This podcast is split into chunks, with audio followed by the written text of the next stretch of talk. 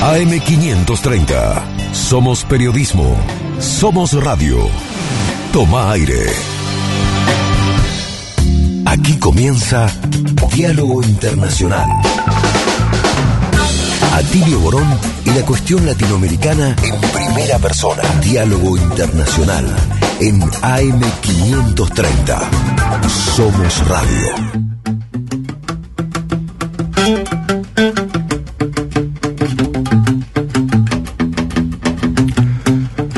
Buenas tardes, aquí estamos en una nueva emisión de Diálogo Internacional por AM 530, la radio de las Madres de Plaza de Mayo, y la radio UNDAV, la radio de la Universidad Nacional de Avellaneda. Hoy, eh, en este programa, bueno, con el equipo un poco disminuido aquí en el estudio, ya que Atilio Borón y Telma Luzani están participando de las actividades que se están llevando adelante en este momento por cumplirse los 20 años del Centro Cultural de la Cooperación, ¿no? un, eh, espacio de, de, la cultura y del estudio de las artes muy importante en la ciudad de Buenos Aires y nuestra habitual conductora Paula Clasco está atendiendo el cumpleaños de sus hijos hoy, así que le mandamos de acá un saludo a los chicos y a Paula. Y aquí les habla Marcelo Rodríguez y estamos hoy haciendo este programa con Federico Montero. ¿Qué tal, Federico? ¿Cómo estás? ¿Cómo estás, Marcelo? Bueno, un saludo a todos y todas los compañeros del Centro Cultural de la Cooperación en este aniversario. Un saludo para Atilio y para Telma ya. Para Paula, feliz cumpleaños para los nenes. Y programa disminuido solo numéricamente, porque temáticamente real, realmente tenemos mucho material y muchas cuestiones para discutir en una semana movidita.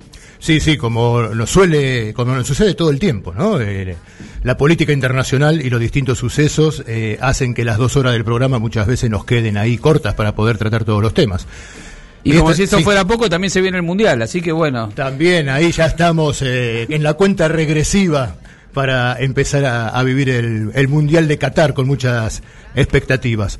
Eh, una semana, como decía Federico, que, tiene muchas noticias, entre ellas algo que también vamos a hablar a lo largo del programa, pero uno de los hechos quizás más eh, importantes y que todavía no tiene una definición total son las elecciones de medio término en los Estados Unidos. Y sí, sorprendente la situación eh, en términos de, eh, se esperaba que, que, en estas elecciones, que fueron elecciones de medio término, donde se reeligen los, los eh, componentes de la Cámara de Diputados, que se llama Cámara de Representantes allá, un tercio de los senadores y alrededor de 40 gobernaciones, eh, en la previa se veía un gobierno norteamericano en crisis, uh -huh. eh, dentro del Partido Republicano un Trump eh, empoderado que buscaba posicionar a varios referentes de él y que las elecciones dieran como una especie de debilitamiento de Biden y, y empoderamiento del sector eh, trumpista. Bueno, esto no fue así. Digamos, no se dio la tan eh, anunciada ola roja. La ola roja que no es roja en que términos no roja por... de banderas rojas, sino que es roja por el color de, de, del Partido Republicano. Entonces, como que, que, se consolida una especie de paridad, porque ni, ni, Trump obtuvo las victorias que quería, ni Biden salió tan debilitado como se esperaba, y además un signo de pregunta sobre el propio sistema electoral, porque tanto se habla del modelo de democracia norteamericana, la realidad es que todavía no se terminan de contar los votos en algunos estados clave que van a definir nada más y nada menos quién tiene la mayoría en el Senado. No, eso llama mucho la atención, ¿no? Quienes constantemente se muestran como modelo de democracia y de funcionamiento democrático, vamos a, este, a, estar esperando casi dos semanas para saber el resultado en, en, algunos estados, ¿no? Y recordamos, hace poco tuvimos la elección en Brasil.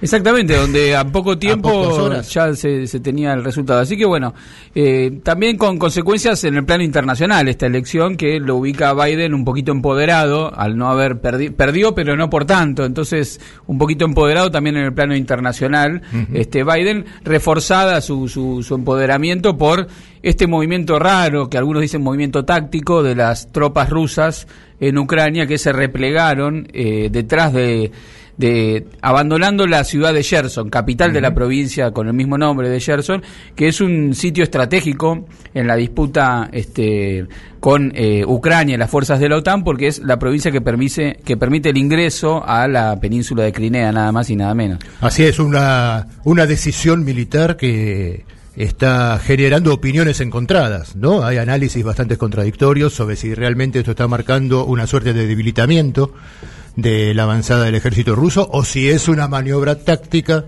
para liberar una zona, teniendo una zona en la cual las últimas informaciones también decían que el ejército ucraniano y la OTAN estaban bombardeando una de las grandes represas que se encuentran en la zona, lo cual de, destruirla podría generar una catástrofe. Para que la gente se ubique, es, la ciudad de, de Gerson está sobre la vera del río Dnieper.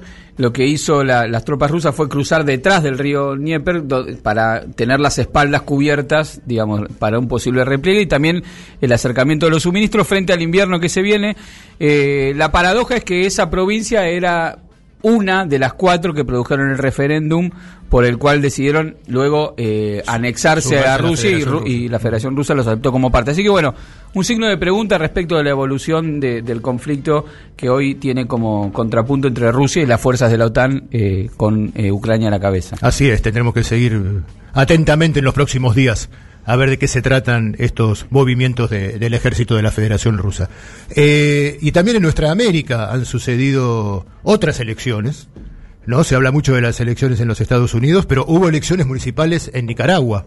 Ah, sí, hay elecciones en Nicaragua, porque si nos guiamos por los medios occidentales, en Nicaragua no. Parece que no hubiera, ¿no? Y no solo hay elecciones, sino que cuando las hay, como sucedió el fin de semana pasado, son puestas en duda constantemente. Eh, hubo en estas elecciones municipales tres, casi 3.800.000 nicaragüenses en condiciones de participar. Y el Frente Sandinista de Liberación Nacional obtuvo el 73,70% de los votos, ganando en las 153 alcaldías que estaban en juego. Obviamente, conocido este resultado, la campaña contra las elecciones, que son amañadas, que no son verdaderamente democráticas, salió muy fuerte. Y no solamente de la derecha o de los sectores anti, antigobiernos populares o anti-Nicaragua, sino que también llamó mucho la atención las fuertes declaraciones del presidente de Chile, de Boric, ¿no? Que hasta Evo Morales salió a responderle cuando puso en duda los resultados en Nicaragua.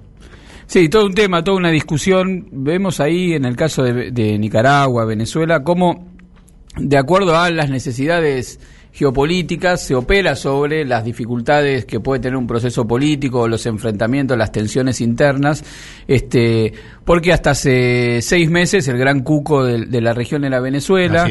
Eh, ahora estamos viendo cómo se reencarrila un proceso de negociación con el sector de la oposición que no había participado eh, de las elecciones y entonces Venezuela deja de ser el cuco de la región y lo saluda Macron a Maduro y ahora se concentra la, la discusión sobre el caso de, de Nicaragua. Está claro que todos los procesos políticos tienen sus contradicciones, tienen sus dificultades, pero nadie está mirando, o no, los mismos medios que miran con una lupa, este, que son sommelier de la democracia en determinados eh, escenarios políticos, no lo aplican con los mismos criterios en otros y siempre se trata de cuestionar a los procesos populares que se oponen este, al, avance de determinados intereses, en, en particular en los intereses norteamericanos en Centroamérica. Así es, y esta semana cuando uno ve lo que está pasando en Estados Unidos y cómo se trata esa elección y cómo se trata la elección en Nicaragua, esto de la doble vara, como vos decís, queda muy claro, queda más que claro, como los mismos medios o los mismos analistas son mucho más condescendientes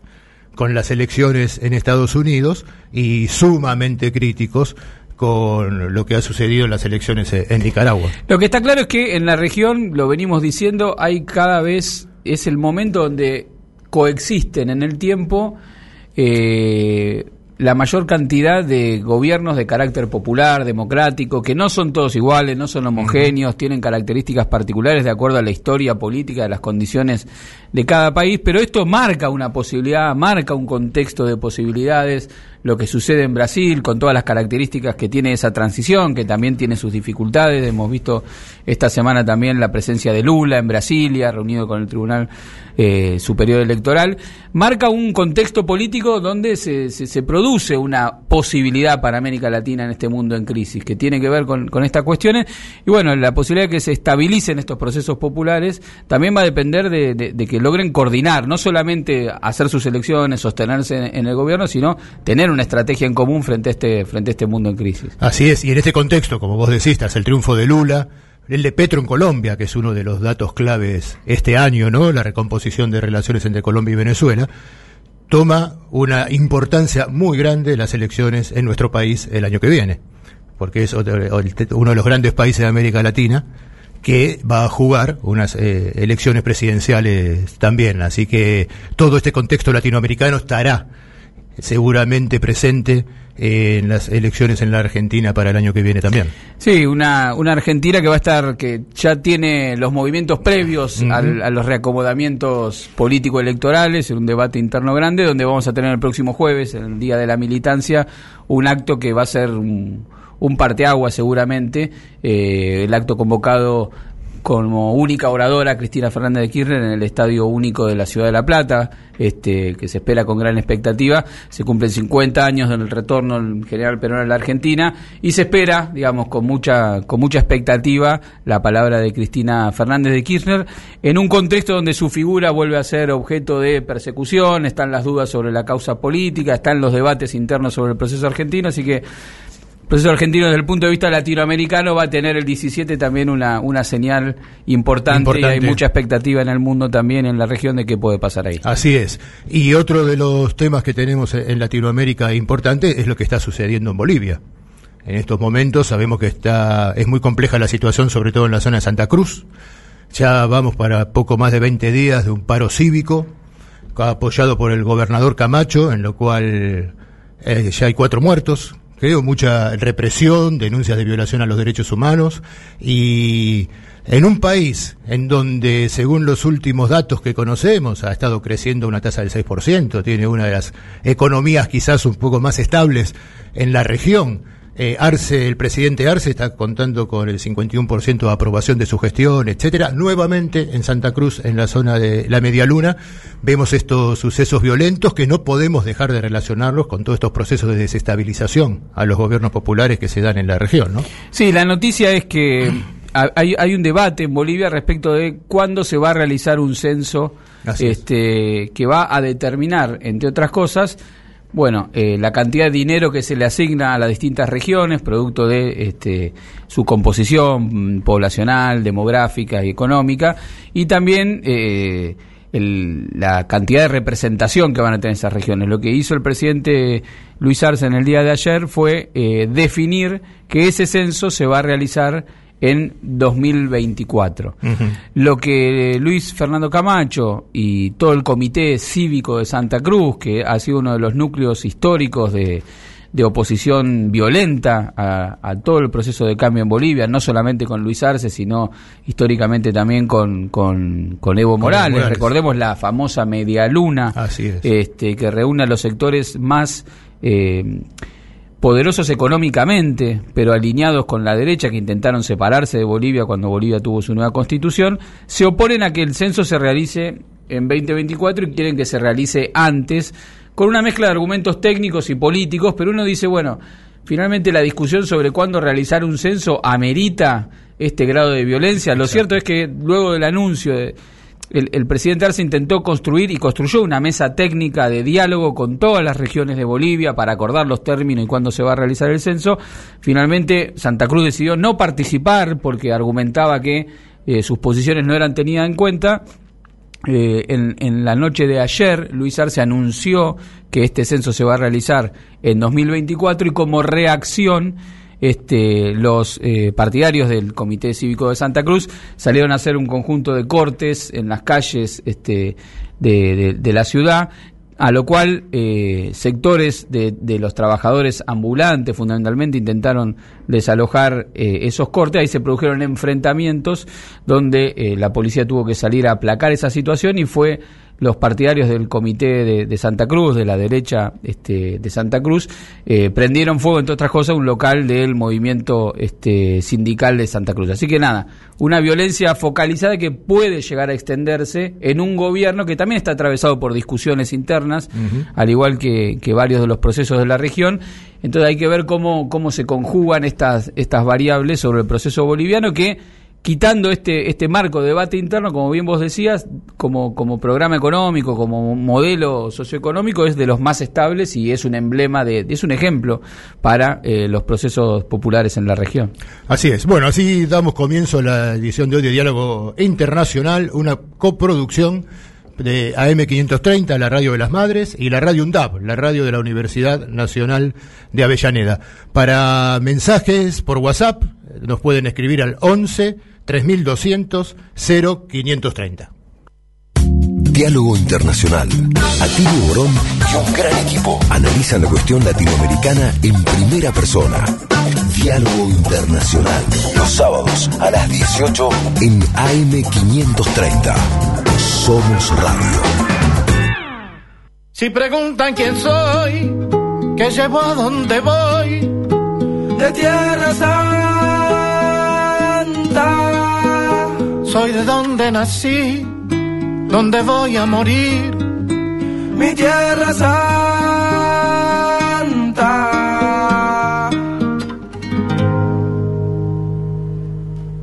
Hey. Yo soy la tierra, la sangre, los sueños, las ganas, el hambre, la luz en los ojos de mi santa madre. Hecho de barro, de rama, de viento, de hueche de carne, el sol cae en mi brazo por la tarde. Si preguntan quién soy, soy mi tierra, curtida de gobierno, de estafa, de guerra.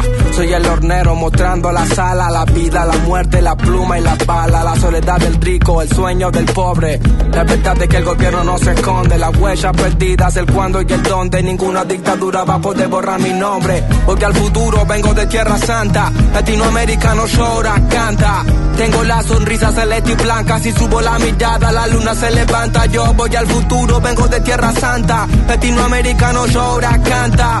Venimos en diálogo internacional y ahora tenemos una comunicación telefónica para realizar una entrevista con Ifraim Davidi, que es eh, que está en la ciudad de Tel Aviv. Vamos a hablar de las elecciones en Israel que tuvieron lugar en estos días. Y Ifraim Davidi es miembro de la dirección del Partido Comunista de Israel y profesor de la Universidad de Tel Aviv. Eh, Ifraim, ¿me estás escuchando? ¿Qué tal? Buenas tardes aquí en Buenos Aires. Buenas, buenas noches en Tel Buenas noches en Tel Aviv. ¿Qué tal? ¿Cómo estás? Un gusto, muchísimas gracias por atendernos. Eh, sí. Sí, ah, ahí estamos. Pensé que se había perdido la, comunicación. No, no, no, no, te escucho, te escucho. Bueno, muchísimas gracias por atendernos y te llamamos para, queríamos conocer tu opinión eh, sobre las elecciones que tuvieron lugar eh, en Israel donde sabemos que Netanyahu consiguió una mayoría parlamentaria en estas elecciones al obtener 64 bancas de las 120 ¿no? necesarias y que por sexta vez esto le permitiría formar gobierno y liderar el gobierno de, de Israel eh, en algo que desde aquí se ha visto como una nueva derechización del gobierno de Israel. ¿Qué nos podés contar de, esto? Sí, es, es, evidente el próximo gobierno que Netanyahu va a formar es un gobierno realmente de pesadilla, de una pesadilla grande, porque Netanyahu fue todo el tiempo una pesadilla, pero esta vez la pesadilla es mucho más grande debido a que se alió a sectores de extrema derecha profundamente racistas y esos personajes que van a ser ministros y probablemente tengan ministerios muy importantes en el gobierno, próximo gobierno israelí. Eh, son gente extremadamente racistas y es gente que, bueno, que son la peste. Así es, eh, sabemos que eh, el Likud logró 32 bancas y los partidos ultraortodoxos 18 y esta alianza que vos decís de extrema derecha 14, ¿no? Y que ahora tienen uno... Exactamente, pero hay que atenuar un poco en el sentido de que el resultado es un poco a la brasilera. ¿Qué quiero decir con esto? En que desde el punto de vista de votantes, la derecha de Netanyahu recibió 50 y pico de votos y digamos todo el campo, digamos que es contra todo el sector político que está contra Netanyahu, que es desde partidos liberales hasta el Partido Comunista, eh, recibió 49 y pico. O sea, quiere decir que si bien Netanyahu tiene la mayoría, en realidad estamos frente a una profunda división eh, política que tiene características políticas, sociales, eh, de género, eh, como podemos decir, nacionales, de religión, etcétera, etcétera. O sea, evidentemente se ha creado un, se ha creado una diferenciación muy grande entre dos sectores en la sociedad israelí. Muy bien, acá nuestro compañero Federico Montero que está con nosotros eh, te quiere hacer una consulta. ¿Qué tal? Buenas tardes, buenas noches, ¿cómo te va? Buenas tardes, buenas eh, No, me interesa esto que, planteabas porque si bien es cierto que por un lado en la formación del gobierno esta alianza con la ultraderecha hace, hace lugar a una derechización de lo que va a ser el gobierno, vos lo que decís es que en términos sociales existe más bien una partición que va hacia una especie de polarización. ¿Cuáles son los temas que organizan esta, esta partición, esta polarización política en Israel? en lo fundamental son dos temas. Un tema que es que está existe políticamente ya desde hace más de 50 años, que es la ocupación de los territorios palestinos. Esa es una, la cuestión de la ocupación es una, es una cuestión que divide las aguas políticamente en Israel. Y la segunda cuestión que está ligada a la primera cuestión es el, proyecto de supremacía judía en Israel. O sea, en crear un Estado de Israel donde hayan, digamos, una supremacía judía total desde el punto de vista étnico frente a los otros. Y los otros serían mayoritariamente los árabes, pero no solamente, pero no solamente. Y estos son dos puntos que confluyen, ya que la ocupación de los territorios exacerba esta esta mentalidad colonial racista que existe en Israel, eh, especialmente muchas veces entre los jóvenes, muchos de los cuales eh, van al ejército eh, y, vienen con ese tipo, y vienen, no salen, pero si no entran al ejército con ese tipo de conciencia tan derechista, tan racista, tan colonizante, diríamos, o colonizadora. Sí, sí, llama la atención esto y es un signo de preocupación porque fortalece también las tendencias eh, belicistas de no reconocimiento del Estado de Palestina y parece ser que de la mano de esta derechización del gobierno, de la polarización de la sociedad israelí, eh, se naturalizan las escenas que vemos permanentemente de los conflictos en las zonas ocupadas sobre la población palestina y la perspectiva de la solución de dos, dos naciones, dos estados, etcétera, parece ser como algo que va quedando en el pasado y que en la realidad es un avance de Israel sobre todos los territorios. Claro, pero la realidad es la única verdad. ¿Qué quiero decir con esto? Es que la ocupación continúa. Y todo, tiempo, todo tipo que hay ocupación, hay resistencia. Y si hay resistencia y si hay lucha, hay también esperanza. O sea, yo digo una cosa que puede parecer muy, muy pueril, pero es una realidad. O sea, el pueblo palestino no está dispuesto a convivir o digamos o vivir bajo una ocupación permanente. La cuestión de la creación de un Estado palestino es una cuestión de tiempo y de sangre. O sea, si el Estado palestino se va a crear en 20 años, la sangre que va a correr va a ser mucho mayor y si va a crear dentro de un año, vamos a poder lograr una paz con justicia. Y ese es el, verdadero problema en el que está enfrascado, digamos, Israel desde hace decenas de años, cuando la élite gobernante y la burguesía israelí están interesadas en continuar con la ocupación, porque la ocupación es un gran negocio, entre otras cosas. Y Efraín, ¿y cómo se está expresando esta partición de la sociedad israelí, esta solidaridad con la resistencia del pueblo palestino? Eh, en el pueblo, en la sociedad israelí, en, las calles, eh, que hay actividades, hay eh, cómo se manifiesta esta partición de la sociedad israelí. En, general en Israel hay muchas actividades de solidaridad con el pueblo palestino, menores o mayores. Hoy, por ejemplo, el mediodía yo participé junto con otros compañeros en una manifestación frente a una cárcel militar donde hay cuatro jóvenes, cuatro jóvenes judíos que se niegan a hacer el servicio militar, o sea, porque se niegan a formar parte o a, digamos a, formar parte de los cuerpos represivos del pueblo palestino. Ellos están presos y probablemente puedan ser presos muchos meses, muchos meses más. Y ahí manifestamos frente a una cárcel militar, inclusive con banderas rojas y palestinas, expresando de que la sociedad israelí, de todos modos, no es una masa única. Mm. Hay todo tipo de ideas y hay desde aquellos que son jóvenes y que son pasibles de eh, presos durante mucho tiempo porque se niegan a formar parte de un ejército de ocupación, hasta aquellos que manifiestan en las calles, aquellos que están en, asociaciones por la paz con los palestinos, asociación de médicos, asociación por los derechos de los humanos, asociaciones por los derechos de los trabajadores palestinos. O sea, tenemos una gama muy grande de vida asociativa que trata de llevar adelante primero, un apoyo a la lucha palestina y segundo, una convivencia sobre una base de igualdad con los palestinos y no sobre una base colonial. Eh, entonces quiere decir de que estas, estas voces no se van a callar. Inclusive frente a la derechización, yo creo que estas voces inclusive van a aumentar, van a aumentar por, por esta polarización que dijimos antes, eh, eh, que va a llevar mucha gente a radicalizarse más bien hacia la izquierda y frente a esta radicalización hacia la derecha del establishment, del gobierno. Y Fraín, te, te llevo al plano internacional, al plano regional, porque bueno, esta realidad que vos describís no sucede en cualquier escenario, sino que sucede en el escenario de Medio Oriente, que tiene un, una crisis este, producida por las potencias de hace mucho tiempo, pero en particular en este contexto con un, con un conflicto abierto en Europa, con un reacomodamiento de la estrategia norteamericana de cara a Medio Oriente. Eh, se espera que este, el gobierno se forme, mañana recibiría la autorización por parte del presidente, que es una formalidad, este, se espera que el gobierno se forme rápidamente. ¿Cuáles crees que van a ser la orientación política en términos de el plano regional y el plano internacional de este nuevo gobierno de Netanyahu? Bueno, mira, todos los gobiernos de Israel, hasta el 48 hasta hoy día, son gobiernos obsecuentes con el imperialismo, el imperialismo norteamericano.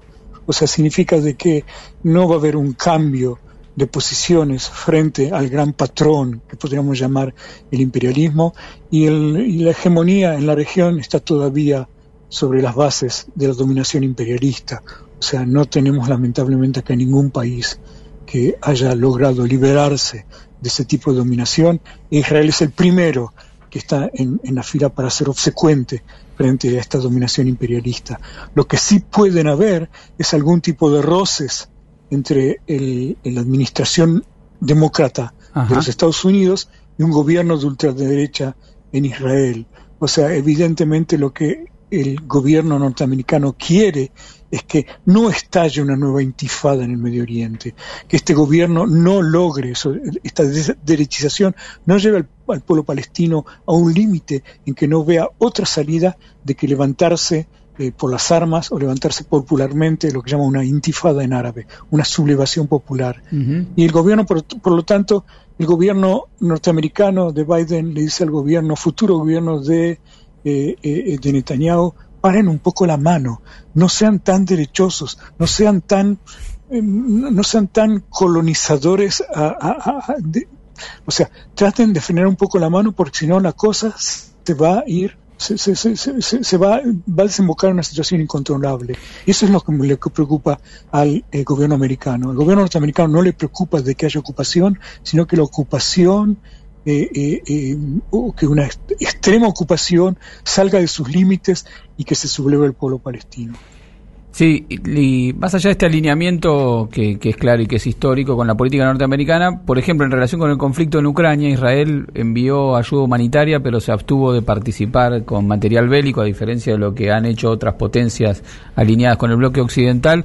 Esto eh, se, solía interpretar como la necesidad de mantener un equilibrio con la presencia rusa en Siria, digamos, y, la, cuestión del escenario más local. ¿Cómo, cómo crees que esto puede cambiar o, mantenerse en el nuevo gobierno de Netanyahu? Yo, yo no creo de que, mira, todo este posicionamiento de Israel frente frente al conflicto, a la invasión rusa a Ucrania, a la guerra en Ucrania, es, es, es una cosa que se ha hecho bajo la autorización explícitas de los Estados Unidos por cuestiones, un manejo local de Israel y no por una estrategia internacional. Por otra parte, hay cosas que pasan por abajo del radar y no son tan visibles como, por ejemplo, ayuda en inteligencia que sí Israel está dando al gobierno de, de Zelensky. O sea, de que hay algún tipo de ayuda que no es una ayuda que significan cañones o camiones eh, o, material bélico, hay otro tipo de ayuda que es más bien invisible a los ojos de los periodistas, pero que está dando también de ayuda a, y que para los ucranianos es una ayuda bastante importante porque significa ayuda en inteligencia. Por ejemplo, qué hacer con todos estos aparatos iraníes que Rusia ha comprado para atacar eh, para atacar eh, Kiev y otras ciudades en Ucrania y evidentemente los israelíes conocen muy bien esos aparatos, saben cómo manejarlos o por lo menos cómo neutralizarlos y los ucranianos los están utilizando. Esto, este tipo de eh, ayuda en inteligencia. Muy bien. Bueno, Efraín, ya nos vamos quedando sin tiempo. Eh, te agradecemos muchísimo eh, esta conexión, tu que nos, hayas, eh, que nos ayudes a entender lo que está sucediendo eh, después de estas elecciones en la política interna israelí, porque claro, acá lo que más hemos leído desde aquí es el triunfo de Netanyahu y la, derechización, pero muchas muchas gracias a vos por ponernos sobre la mesa esta división en la sociedad israelí y las puertas que se abren para, para que se, se siga desarrollando una puja de las fuerzas más de izquierda, progresistas en la sociedad de Israel. Eh, te agradecemos muchísimo esta conexión y seguramente te estaremos llamando eh, más adelante para seguir eh, analizando estos temas. Bueno, yo les agradezco a ustedes que hayan llamado. Muchísimas gracias. Estuvimos hablando con Ifraim Davidi, miembro de la dirección del Partido Comunista de Israel y profesor de la Universidad de Tel Aviv. Diálogo Internacional, hasta las 20 en AM530. Somos Radio. Deja tu mensaje en nuestra línea de oyentes de WhatsApp. 11 3200 0530. Somos Radio. AM530.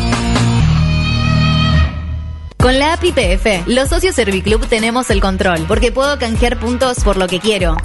Transferirle puntos a quien quiero. Canjear millas para viajar a donde quiero. Y puedo ingresar dinero en mi cuenta cuando quiero. Para seguir aprovechando descuentos y mucho más, descargala y disfruta de todos los beneficios. Tronador, agua mineral, botellones y dispensers para el hogar y la oficina. Hacé tu pedido al 4201-2627 o mandanos un mail a info arroba aguatronador.com.ar. Tronador, agua de mesa envasada. 12 de octubre 632 en Avellaneda. ¿Qué es más importante en el fútbol? ¿Pelota o camiseta? Cuando haces tres goles te dan la pelota.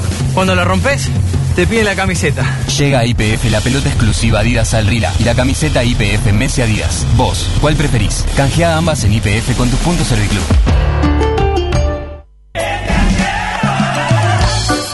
Mucho mejor que comprar bolsas herméticas es hacer herméticas todas las bolsas. Con Cangrejito, el único broche cierra bolsas que sella herméticamente bolsas, paquetes, sachets y tetrapacks. Conocelo y conseguilo en cangrejito.com. Café Bantú. Máquinas expendedoras de oficina y también el mejor café para tu casa. Teléfonos 4304-3927 y www.cafebantú.com.ar. Protection Top SRL, empresa de seguridad privada, instalación de alarma, cámaras, servicios de seguimiento, custodias personalizadas, rastreos por GPS, servicios especiales, las 24 horas, los 365 días del año. Llame gratuitamente al 0810-333-2008 o al 4-205-9777. Protection Top, líder en seguridad privada. AM530. AM530. Que la radio es comunicación, es imaginación, es educación. No hay nada que eduque más que una radio, no hay nada más que te haga imaginar cosas que una radio. Cuando uno es chiquito y escucha por primera vez la radio, te imaginas cualquier cosa, es impresionante. Te armas un teatro. AM530, la radio de las madres de Plaza de Mayo. Diálogo Internacional en Venezuela, en la Radio del Sur. Los martes, 3 pm. Escuchanos en las emisoras FM de Caracas, La Guaira, Valencia, Barquisimeto, Trujillo, El Tigre, Calabozo, Rubio y Palmira. Diálogo Internacional en la Radio del Sur. Donde estés y cuando quieras, escucha Radio UNDAV. Baja la aplicación en tu celular Búscanos en tu tienda de aplicaciones como Radio UNDAV y escucha nuestros contenidos. Baja la aplicación en tu Baja celular. la aplicación en tu celular. Donde estés y cuando quieras, Radio UNDAV. Hacemos otra comunicación. Otra comunicación.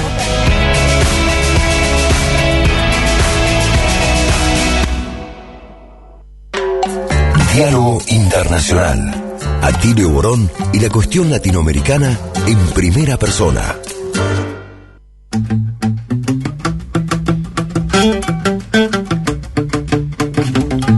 Bueno, seguimos en Diálogo Internacional por AM530, la radio de las Madres de Plaza de Mayo y la radio UNDAP, la radio de la Universidad Nacional de Avellaneda.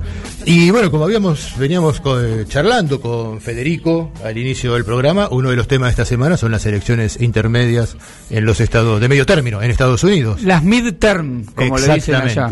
Exactamente. Y para charlar sobre lo que está sucediendo con estas elecciones de medio término, estamos en contacto con Anabela Russo que es profesora de Política Internacional Latinoamericana en la Universidad Nacional de Rosario e investigadora del CUNICET.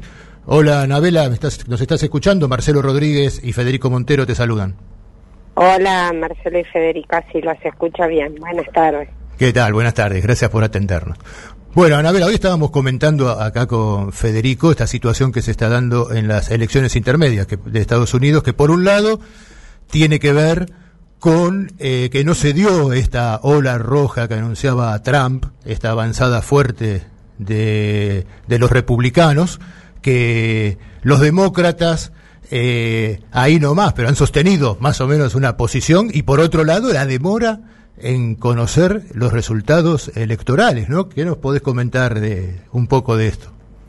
Bueno, efectivamente, eh, eh, más allá de que existe la posibilidad cierta de que los republicanos ganen la Cámara de Representantes, eh, este triunfo va a ser por una diferencia mínima de votos, en el caso que se dé, fíjate que todavía ahora existe la posibilidad matemática de que ganen los demócratas. De que los demócratas ganen, claro. claro eh, se cree que no es posible, pero uno no puede decir, bueno, a esta altura es imposible. Y también existe la posibilidad cierta de que eh, los demócratas se queden con el control de, del Senado, lo cual para ellos es un dato central, porque bueno, el Senado no solo es definitorio en muchas leyes, sino que el Senado, bueno, aprueba jueces, aprueba embajadores, aprueba funcionarios del, del gabinete de Biden. En el caso de que Biden quisiese cambiar alguno de sus funcionarios, varios de ellos tienen que pasar por la aprobación del Senado. Eh, en, en la situación previa a la elección, digo, para comentarle, se ha dicho mucho en estos días esto, ¿no? Pero a veces los argentinos pensamos el proceso electoral eh, haciendo espejo con nuestra situación. La diferencia más relevante en, nuestro sistema es que en Estados Unidos la Cámara de Representantes, que tiene 435 escaños, se renueva completa cada dos años. Eh, y hasta ayer los demócratas estaban en 190 electores y hoy miré los últimos números y están 203 para los demócratas y 211 para los republicanos. O sea que en esa Cámara necesitan 218 para la mayoría, ¿no? Para la mayoría, ¿no? Eh, pero digo, como, te das cuenta, la, la, diferencia se ha ido achicando. Insisto, matemáticamente todavía es posible que ganen los demócratas, aunque es poco probable. Pero lo que es mucho más eh, certero es la posibilidad de que los demócratas conserven la situación que tenían en el Senado, donde había 50 senadores republicanos, 50 demócratas y como la vicepresidenta de la Nación, Kamala Harris, preside el Senado, ella desempata. Entonces, en la práctica era 51 a 50. Así es. ¿Cuál es la novedad eh, que, que se tiene ahora? Que en realidad los demócratas que venían un, senador por debajo igualaron porque ganaron Arizona. Eh, se está achicando enormemente la brecha en el estado que falta definir, que es el estado de Nevada, eh, donde en este momento la diferencia, miren, miré unos numeritos recién, el candidato republicano tiene 48,5 y la candidata demócrata tiene 48,4. Son un empate 800 votos de diferencia y todavía hay que hay que contar votos. En el caso que se diera este triunfo de Nevada, los los eh, demócratas lo tienen resuelto ya. Ya está, ya, ya llegarían a los 50 senadores y con Cámara definiendo ya tienen mayoría. De cualquier manera, eh, eh, tienen otra posibilidad más que también está muy reñida, que es la que debe definirse por balotaje en el estado de Georgia el 6 de diciembre, donde ninguno de los dos candidatos a senadores alcanzó la mayoría de más del 50%, entonces van a balotaje. Ahí el candidato eh, demócrata en esa diferencia no llegó al 50%, pero sacó un punto más. De cualquier manera, Georgia es un estado con tendencia eh, republicana, eh, su gobernador estuvo sometido a elección y ganó, pero hay que aclarar que el gobernador republicano que ganó en Georgia es aquel famoso gobernador al cual Trump lo llamó por teléfono eh, exigiéndole prácticamente que hiciera fraude en el conteo de los votos y se negó, con lo cual es un gobernador republicano que está en, línea opuesta a Trump. Sí, Anabela, te iba a consultar eso justamente. ¿Cómo te va, Federico? Te habla. Eh, Hola, Federico. Sobre este, estado clave que fue el estado determinante en la, en la anterior elección para definir el tema presidencial, eh, ¿cómo ves el manto de sospecha que, tiende Trump sobre el sistema electoral? con esta prolongación a diciembre de este balotage de un Estado que eh, podría resultar clave en el sentido de la estabilidad institucional y la posibilidad de que se genere un conflicto alrededor de esa definición, como hemos visto, porque hasta ahora lo veíamos a Trump este, sin tanto impulso como el que él esperaba está el supuesto anuncio que él va a realizar ahora, que, dijo que iba a realizar el día 15 de noviembre, que se especula qué características puede tener. Entonces te pregunto, en esta prolongación de la definición institucional, ¿cómo va a ser el clima político y el manto de sospecha sobre eh, el sistema electoral? Si ves hay una posibilidad de, que se genere un marco de, de movilizaciones, desestabilización, o si lo ves más tranquilo que la vez pasada. Trump ya empezó digamos. Eh, yo hoy cuando revisé los números, porque sabía que iba a charlar con ustedes, ya encontré denuncias de Trump diciendo que le robaron eh, la elección en Arizona ahora, la que salió anoche. La, última que se conoció, claro. La última que se conoció, ya lo está denunciando, también está denunciando que se está procediendo con fraude en, en Nevada y no me quedan dudas de que va a seguir con esa línea hasta que se defina lo de Georgia. Ese es un, un elemento al cual Trump no renuncia, es un componente central del grupo de lo que se llamó los negacionistas, que son aquellos sectores que siguen negando la legitimidad de la elección de Biden, digamos que todavía hoy, a casi dos años de aquel de aquella elección siguen diciendo que Biden es un presidente ilegal. Yo creo que ahí hay dos cuestiones a tener en cuenta. Una, que me parece que ese discurso de Trump está teniendo o está encontrando eh, un mayor nivel de rechazo en Estados Unidos eh, en comparación con el nivel de aceptación que tuvo en, hace dos años cuando fueron las elecciones presidenciales. ¿Y por qué digo esto? Porque mm, la, eh, la mejora, digamos, en los números de los demócratas se explica solo en torno a dos temas. Un tema es la decisión de la Corte Suprema de, dejar de lado el fallo histórico con respecto al aborto, que eso hizo que el, el voto femenino se corriera mucho para el lado demócrata. Y el otro factor es que muchos estadounidenses empezaron a percibir que efectivamente la dinámica de los negacionistas es una dinámica claramente antidemocrática y que pone en riesgo el tema de la calidad democrática ya muy vapuleada de los propios Estados Unidos. Entonces, digo, Trump va a seguir con esa política, su núcleo duro negacionista la va a mantener, ese núcleo duro negacionista es un bloque dentro de los republicanos ¿eh? en la Cámara de Representantes eh, y, va a ser, digamos, un, problema en el caso de que los republicanos ganen eh, la Cámara porque a, McCain, que va a ser este, el, posiblemente este, la, persona que, que lidere la representación de, de la Cámara, eh, lo van a presionar permanentemente para que tenga una política de oposición total ¿no? al, gobierno de Biden, pero más allá de eso también es verdad que eh, eh, hay un sector del electorado que está un tanto cansado de estas continuas acusaciones de fraude por parte de Trump. Y yo agregaría otra cosa. Las elecciones si yo no me equivoco, las elecciones de Georgia son el 6 de diciembre. Los números de inflación de antes de ayer en Estados Unidos bajaron en la relación interanual, de 8,2 a 7,5 creo, con lo cual, digamos, vos tenés en el medio casi un mes donde podés tener otro relevamiento de inflación con eh, tendencia a la baja y eso puede condicionar al electorado que tiene que votar el 6 de diciembre porque el tema económico también fue un tema central en el proceso electoral y que le dio votos a los republicanos. Clarísimo. Si la gente percibe que eso lentamente va mejorando, posiblemente eso opere a favor de los demócratas.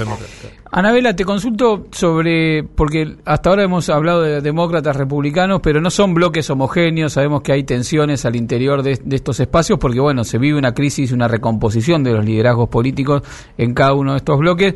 Se habló mucho de eh, el gobernador de Florida, que fue reelecto con más del 60% de los votos, 20% de diferencia, Ron DeSantis, como un posible eh, competidor Ah, frente a Trump de cara a 2024, con un discurso eh, que en lo social este, es igual de reaccionario, de conservador, si se quiere, que Trump, pero eh, que no apuesta a esta, de, sin el componente negacionista este, que, le aporta Trump de cuestionamiento institucional.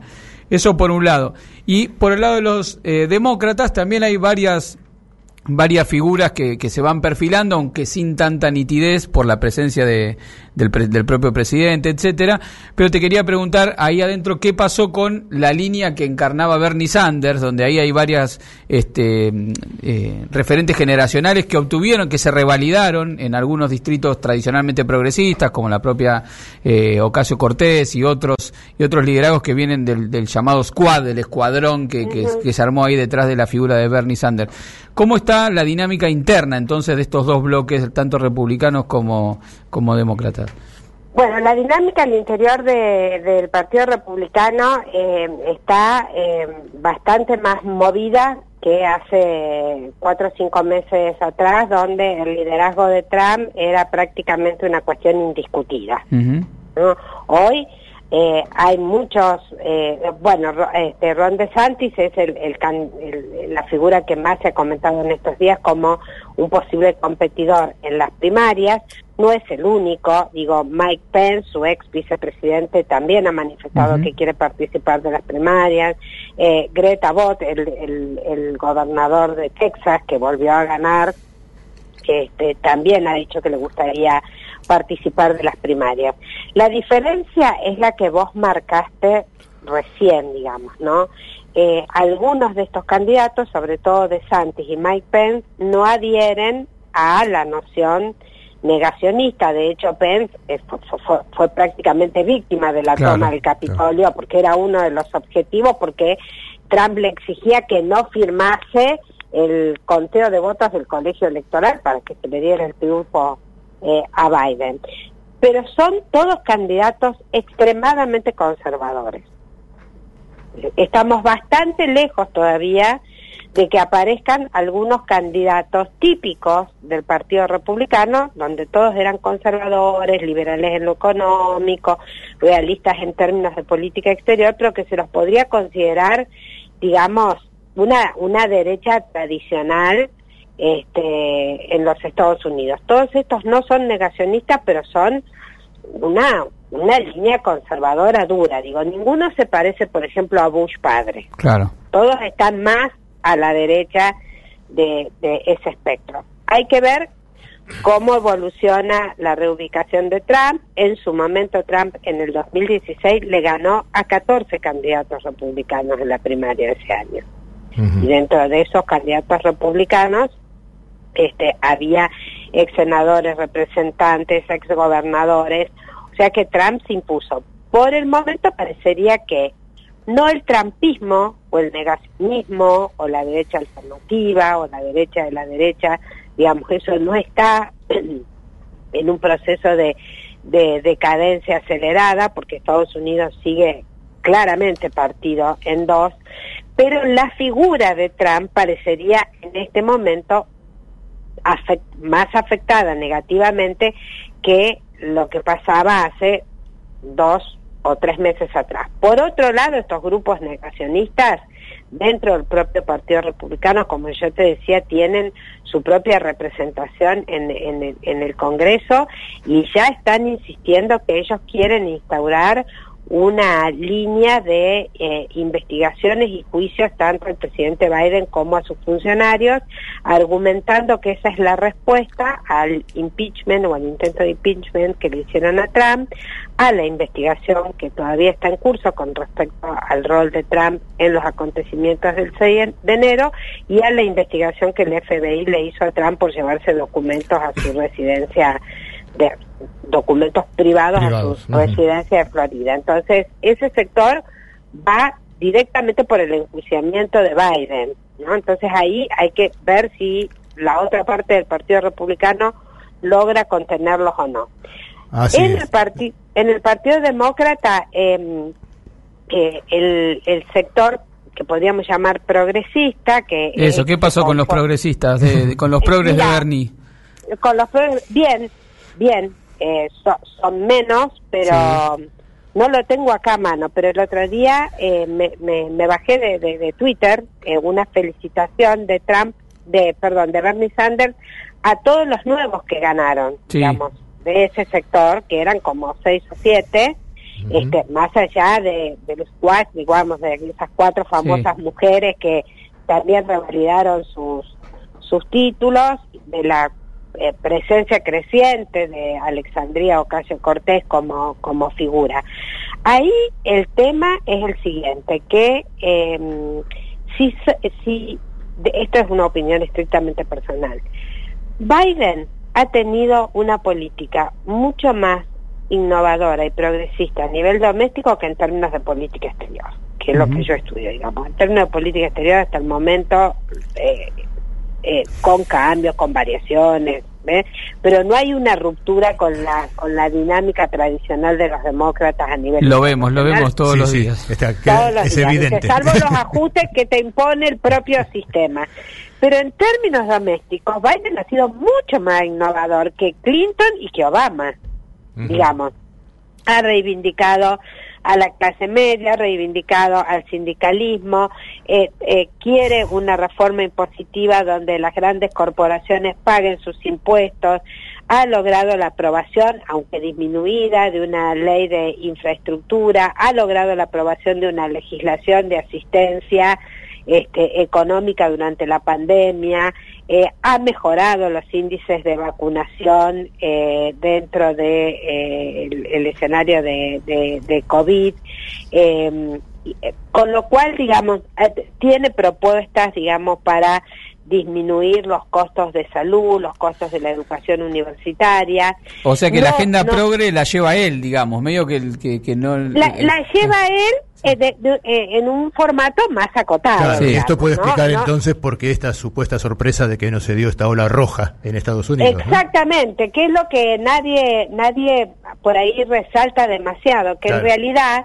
sería aquel revival muy acotado, ¿no? del New Deal para salir de la crisis del 30, digo muy acotado porque la situación no se puede trasplantar, porque Estados Unidos tiene además menos menos fondos, pero políticas en esa dirección con un rol activo del Estado.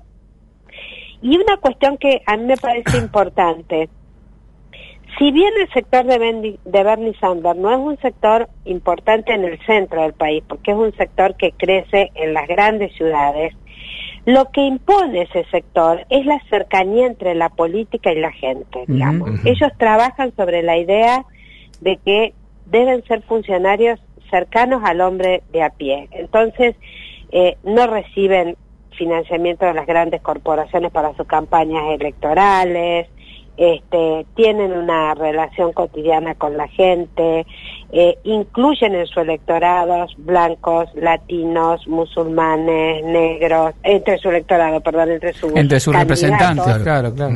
Este, eh, directores de colegio, qué sé yo, hija de puertorriqueños como Alexandria Ocasio Cortés, pero creo que simbolizan algo eh, distinto en la política norteamericana, aunque sean minoritarios, en el sentido de que la política en Estados Unidos se constituyó en algo muy elitista. Los costos de la política en Estados Unidos son increíblemente altos. Sí, sí, solo se puede acceder a una suerte de plutocracia, ¿no? Sí, incluso decían que los costos de esta elección fueron récord en materia de, de, lo que costó llevar adelante la campaña para los partidos. Exactamente. Y bueno, una, una de las características que tiene el grupo de Bernie Sanders es que se aleja de, de estos patrones de campaña este, y logra imponerse. Y bueno, insisto, es un sector minoritario, pero con el cual Biden en su momento tuvo que negociar y salvo cuando discutieron la ley de infraestructura, que hubo cinco o seis de, de los más progresistas que no la votaron, sabiendo que la ley salía, aunque ellos no votaran, porque eh, un sector del establishment más derechoso del propio Partido Demócrata no quería apoyar la ley de infraestructura social, o sea, la que financia los gastos sociales. Entonces, eh, eh, eso también es importante. Biden está muy a la expectativa porque si se produjese, podríamos decir el milagro de que ellos obtienen una mayoría propia en el Senado, de que ganan Nevada y ganan Georgia, más Kamala Harris, podrían prescindir del voto de uno de sus propios senadores, que siempre les vota en contra en las políticas para llevar adelante estas políticas. Así es. Eh, bueno, Anabela, nos estamos quedando ya. Por un número. Sí, nos estamos quedando ya sin tiempo, estamos llegando a la tanda. Te agradecemos muchísimo esta comunicación este análisis de las elecciones intermedias en Estados Unidos y bueno, seguiremos atentos a ver cómo se define la Cámara de Representantes y el Senado y seguramente te estaremos llamando en las próximas semanas para seguir charlando sobre estas elecciones. Muchísimas gracias por habernos atendido. gracias, gracias a ustedes por el llamado. Nos mantenemos en contacto. Estamos en contacto. Estuvimos hablando con Anabela Buzo profesora de Política Internacional Latinoamericana de la Universidad Nacional de Rosario e investigadora del CONICET sobre las elecciones intermedias en Estados Unidos. Diálogo Internacional. Somos Radio. AM530.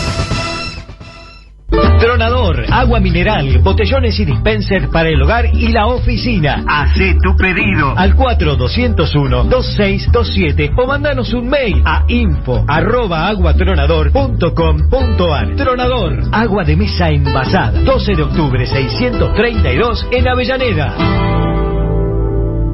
Desde el principio, hacemos periodismo mirando al futuro. Hace unos años, defendimos nuestro trabajo y con vos construimos comunidad. Y hoy, somos un medio plural, abierto, autogestivo, que ofrece calidad en cada contenido. Asociate a tiempoarp.com.ar y forma parte de esta historia. La única compañía que nos importa es la tuya. A veces no alcanza contener todo lo necesario para cuidarte, sino entender cómo contener en cualquier momento contener la pared llena de diplomas. A veces no alcanza para contener a pacientes llenos de preguntas. En OSDE, no nos conformamos solo con tener todo a tu servicio en toda la Argentina, porque lo más importante para nosotros es saber contener. OSDE 50 años, junto a vos, a lo largo de tu vida. Superintendencia de Servicios de Salud 0800-222-72583 www.sssalud.gov.ar Registro Nacional de Obras Sociales 40800 Registro Nacional de Entidades de Medicina Prepaga número 1408 Tarifa SOS de Comuníquese al 0810-555-6733 Nuestra web o a contacto arroba.com.ar Café Bantú Máquinas expendedoras de oficina y también el mejor café para tu casa. Teléfonos 4304-3927 y www.cafebantú.com.ar Protection Top SRL, empresa de seguridad privada, instalación de alarma, cámaras, servicios de seguimiento, custodias personalizadas, rastreos por GPS, servicios especiales, las 24 horas, los 365 días del año. Llame gratuitamente al 0810-333-2008 o al 4-205-9777. Protection Top, líder en seguridad privada. Maxi Consumo es el supermercado mayorista que elegís y confías. Siempre trabajamos para darte lo mejor. Atención personalizada, el mejor surtido y variedad con todos los medios de pago. Maxi Consumo crece en todo el país, siempre junto a vos. AM530. Somos cultura. Somos radio. Toma aire. Diálogo Internacional en Venezuela, en la Radio del Sur. Los martes, 3 pm. Escuchanos en las emisoras FM de Caracas, La Guaira, Valencia, Barquisimeto, Trujillo, El Tigre, Calabozo, Rubio y Palmira. Diálogo Internacional en la Radio del Sur. Donde estés y cuando quieras, escucha Radio UNDAV Baja la aplicación en tu celular. Búscanos en tu tienda de aplicaciones como Radio UNDAV y escucha nuestros contenidos. Baja la aplicación en tu Baja celular. la aplicación en tu celular. Donde estés y cuando quieras, Radio UNDAV. Hacemos otra comunicación. Otra comunicación.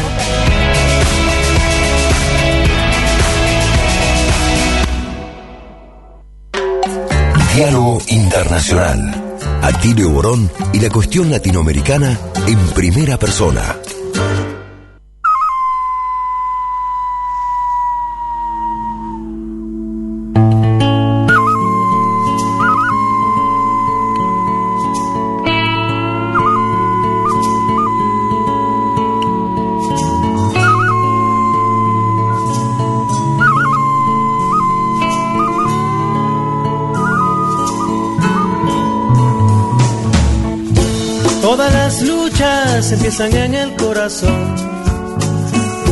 Pero la nuestra no se trata de emoción. Tiene raíces sembradas en el dolor, de los que callan porque el miedo les robó la voz.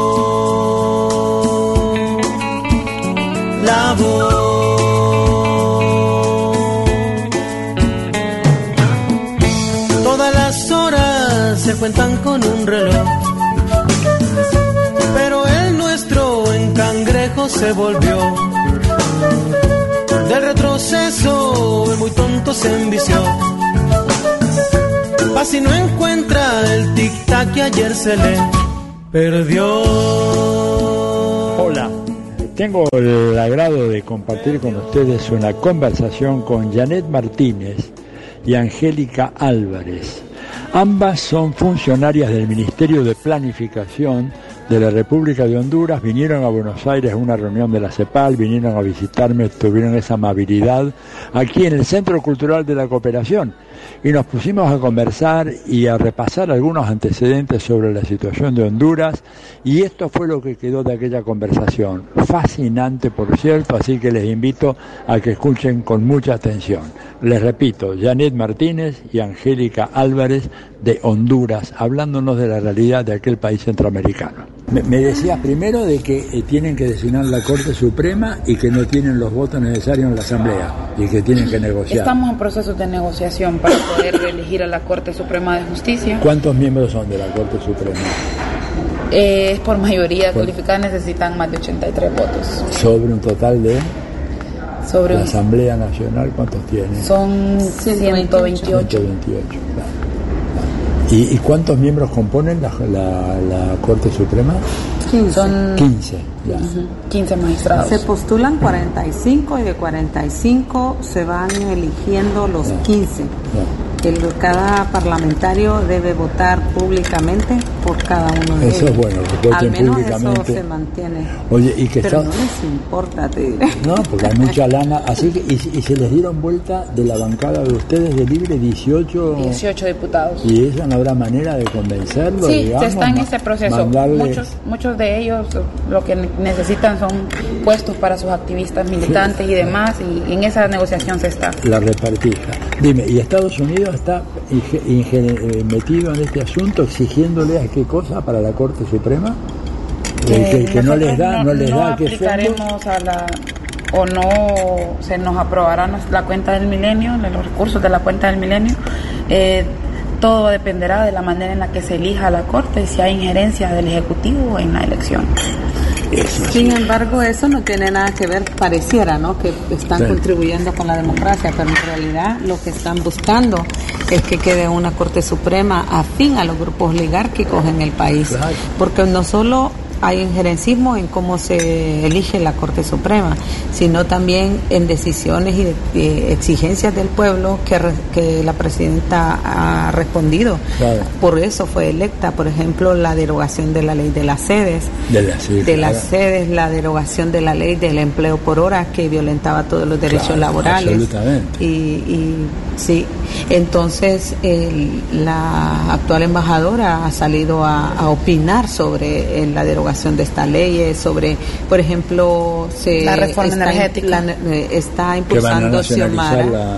Exacto, está eh, Xiomara impulsando declarar, declarativos ¿no? de, el sistema energético como seguridad nacional y derecho como humano. asunto de, seguridad nacional y derecho humano de la nación. Entonces, en esa declarando la energía como un patrimonio nacional. Como un patrimonio nacional. Entonces, en esa ruta va se va a ir encaminando a, la recuperación. ajá.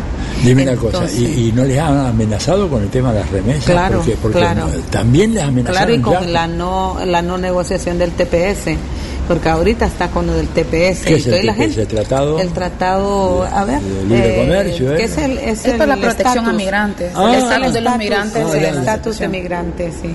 Entonces amenazan con el TPS, amenazan, amenazan con todo, amenazan con todo, pero salen a declarar que este, que esté en riesgo la democracia, que, que vamos en la ruta equivocada, que no vamos, a, ya? no vamos a combatir las pobrezas. El canciller de la República ha sido frontal con la, con la embajadora Laura en Honduras y, se ha pronunciado fuertemente respecto al tema de la injerencia que ella está teniendo en los, en los asuntos internos del país, porque opinan sobre todo nuestros temas, nuestros temas financieros, eh, nuestra eh, soberanía y autonomía en cuanto a la derogación de las sedes, también con la reforma energética y otros tantos casos más. Las sedes serían eh, zonas de empleo y desarrollo, son zonas ah, de desarrollo económico. no implicaron más que la concesión del territorio al capital transnacional. Ah, Pero son territorios con todas las de la ley, ¿no? Son tierras, eh, recursos de todo lo que tengan ellos. y poblaciones, o sea, es todo. O sea, es como parte es todo, de, como un la estado soberanía del Estado, dentro del Estado. Y eso la soberanía. Era un Estado dentro de otro. ¿Y esto lo ha derogado ya, Xiomara? Lo ha derogado la presidenta, pero han quedado dos sedes operando de, oficio en el país. Qué valentía, ¿no? Y, y la embajadora se reúne y hace públicas sus reuniones con estas con estos empresarios eh, internacionales de las sedes, o sea, para, el caso de Roatán. El caso de Roatán es uno de ellos. Entonces es como, hay un injerencismo, hay una manipulación. Recientemente fueron 32, eh, 32 eh, personajes nefastos del país, del golpismo crudo y duro, a Nueva York y a Washington, a tener reuniones eh, de todo nivel en Estados Unidos. Y vinieron con mandatos específicos cada grupo. Además se han, se han, pronunciado contra la ley de exoneraciones que está impulsando la presidenta Xiomara Castro. ¿Qué quiere decir esa ley? ¿Qué, qué hace? Eso implica que por 12 años o más Honduras ha sido un paraíso fiscal para los inversionistas ah, y ha sido un paraíso fiscal para los grupos de poder político y económico que están concentrados en el capital nacional. Claro. Entonces, eh, pues ahora pretendemos como que las inversiones realmente se hagan con nuestros pequeños y medianos empresarios para que puedan crecer, eh, que el Estado también tenga parte en la inversión, porque se habla de inversiones público-privadas, pero en realidad todo el excedente es para el capital privado, nunca para el Estado.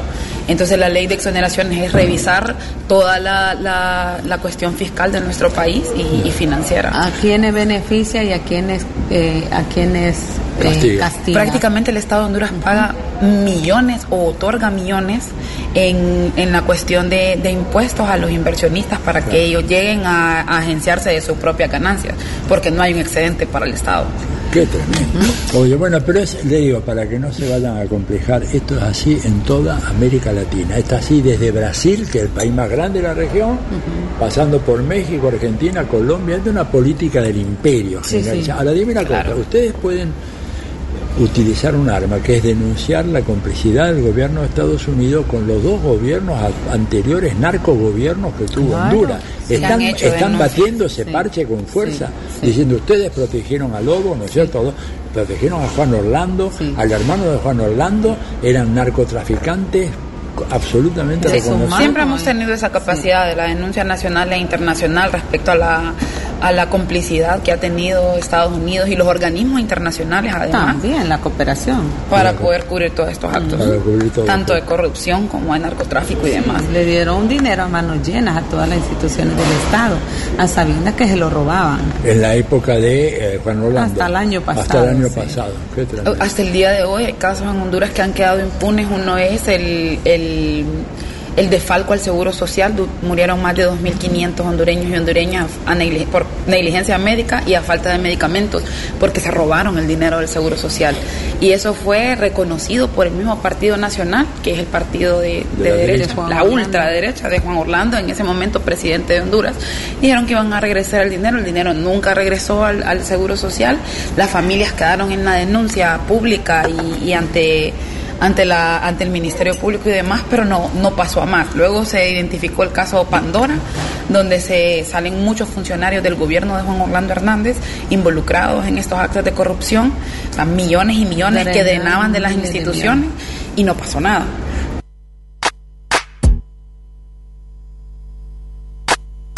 Atilio Borón, Telma Luzani, Federico Montero, Paula Clasco, Marcelo Rodríguez, Florencia Turci Colombo. Diálogo Internacional en AM530. Somos Radio. A los oyentes que puedan estar escuchando esto hoy o mañana o el sábado por Radio Madres o la radio de la UNDAV, estamos acá en presencia de dos amigas, colegas, camaradas, compañeras de Honduras, en realidad tres, Dame tu nombre y tu cargo. Tu nombre y tu cargo. Angélica Álvarez, subsecretaria de Estado en el Despacho de Planificación Estratégica. Perfecto. ¿Y tú eres? Directora de Género, Inclusión y Diversidad de la Secretaría de Planificación Estratégica. Muy bien. Telmi Martínez. Telmi Martínez. ¿Y tú eres de Cancillería? Rodrigo Murillo, asistente administrativo de la Embajada Rodrigo Murillo, que es asistente acá en la Embajada. Bueno, esto que están ustedes escuchando, ¿verdad? Y, es un relato que la verdad que lo improvisamos porque este, vinieron a visitarme acá al Centro Cultural y me pareció tan, tan impresionante y educativa la historia que me estaban contando que la, la quiero compartir con los oyentes de nuestro programa. Tenemos este programa, se llama Diálogo Internacional, que transmitimos por Radio Madres y la radio de la Universidad de Avellaneda tenemos mucho público, se distribuye mucho en América Latina, así que me va a encantar seguir hablando con ustedes, pero quería hacer esta interrupción para que la gente supiera, bueno, qué es lo que está pasando acá. bueno, y ahora, digamos, ya están por cumplir un año de la victoria de, Xiomara, ¿no? a meses de cumplir un año de, asumir el gobierno. Una gran victoria fue aquella, ¿no? Realmente es el reflejo del, clamor popular del pueblo hondureño que, se organizó y que, que luchó en el proceso electoral para poder liberarse de la narcodictadura, que realmente tenemos, datamos de 12 años de narcodictadura a manos del gobierno de Juan Orlando Hernández y toda la complicidad de la que ya hemos señalado de los organismos internacionales, incluyendo la Embajada de Estados Unidos el pueblo se organiza en sus diferentes dimensiones, no solo el sector político, sino también los movimientos sociales, eh, sociedad civil y la población en general.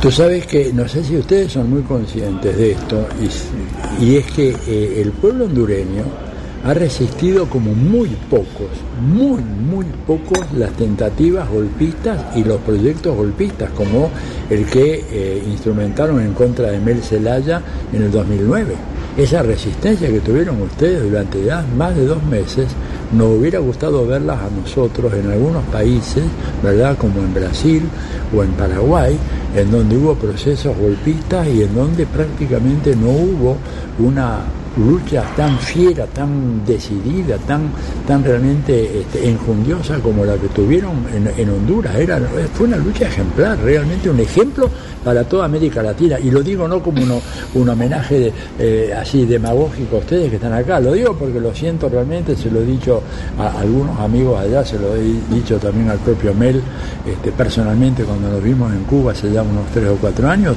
Y bueno, y creo que es un pueblo que tiene esa capacidad de lucha que realmente es impresionante ¿no?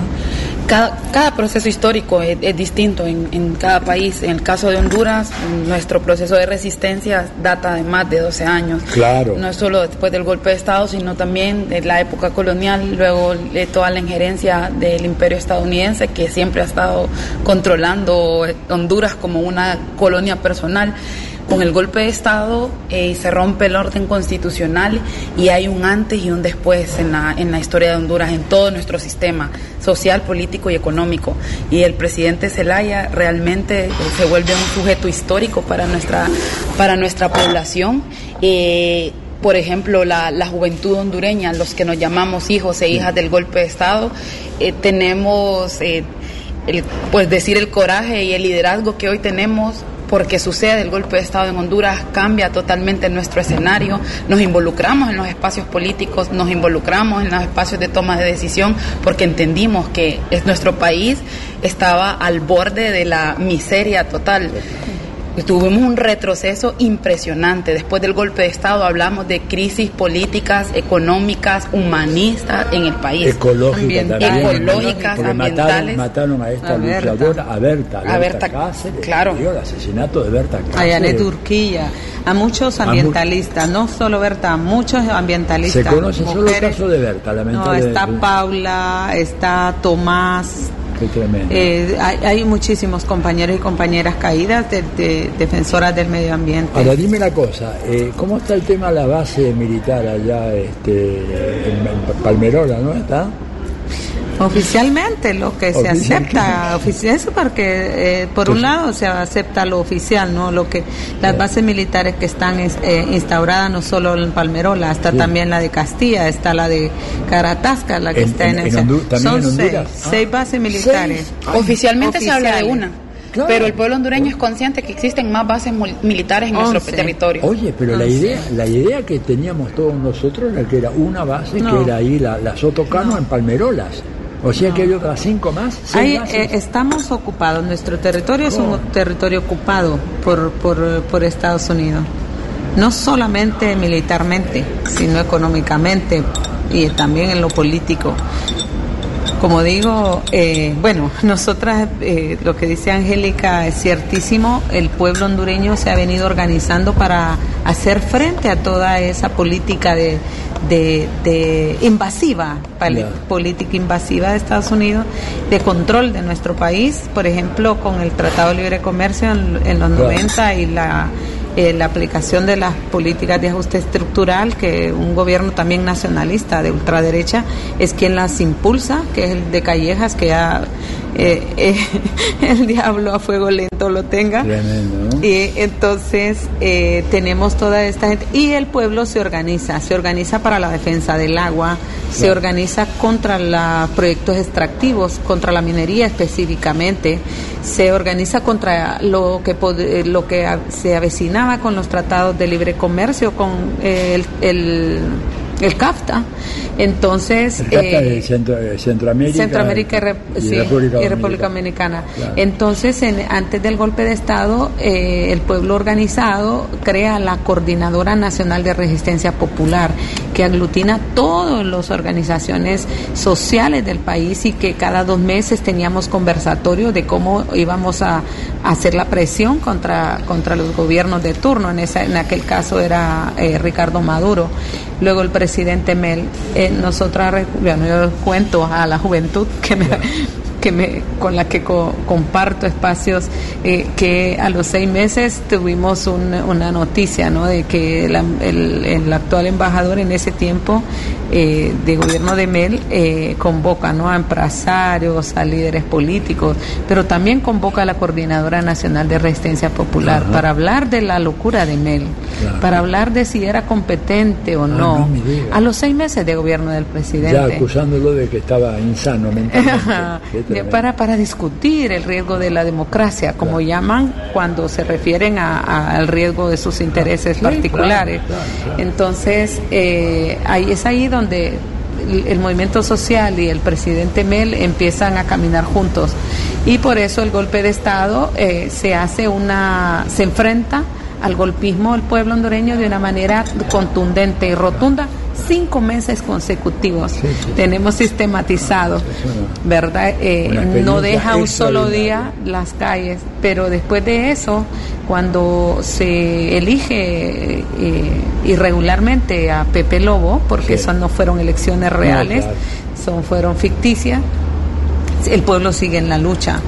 Y cuando decidimos ir por primera vez a elecciones, sufrimos otro, un fraude electoral, que no fue tan descarado como porque el pueblo estaba estaba remendándose por todos lados y pues no había como la fuerza para enfrentar al golpismo, pero sí se dio la batalla y sí ganamos las elecciones en 2013. Pero les virlaron el resultado. Sí, igual que en el 2017. Igual, le pasó dos veces a, López Obrador en México. O sea, esta es una práctica común. Ahora yo le digo y todos los dos procesos viciados eh, por, por la corrupción y el fraude totalmente avalados por, la, Estados Unidos, la OEA y demás, claro. Así todos los organismos internacionales. Realmente ha sido un proceso de lucha contrahegemónica. Sí, sí, sí. sí.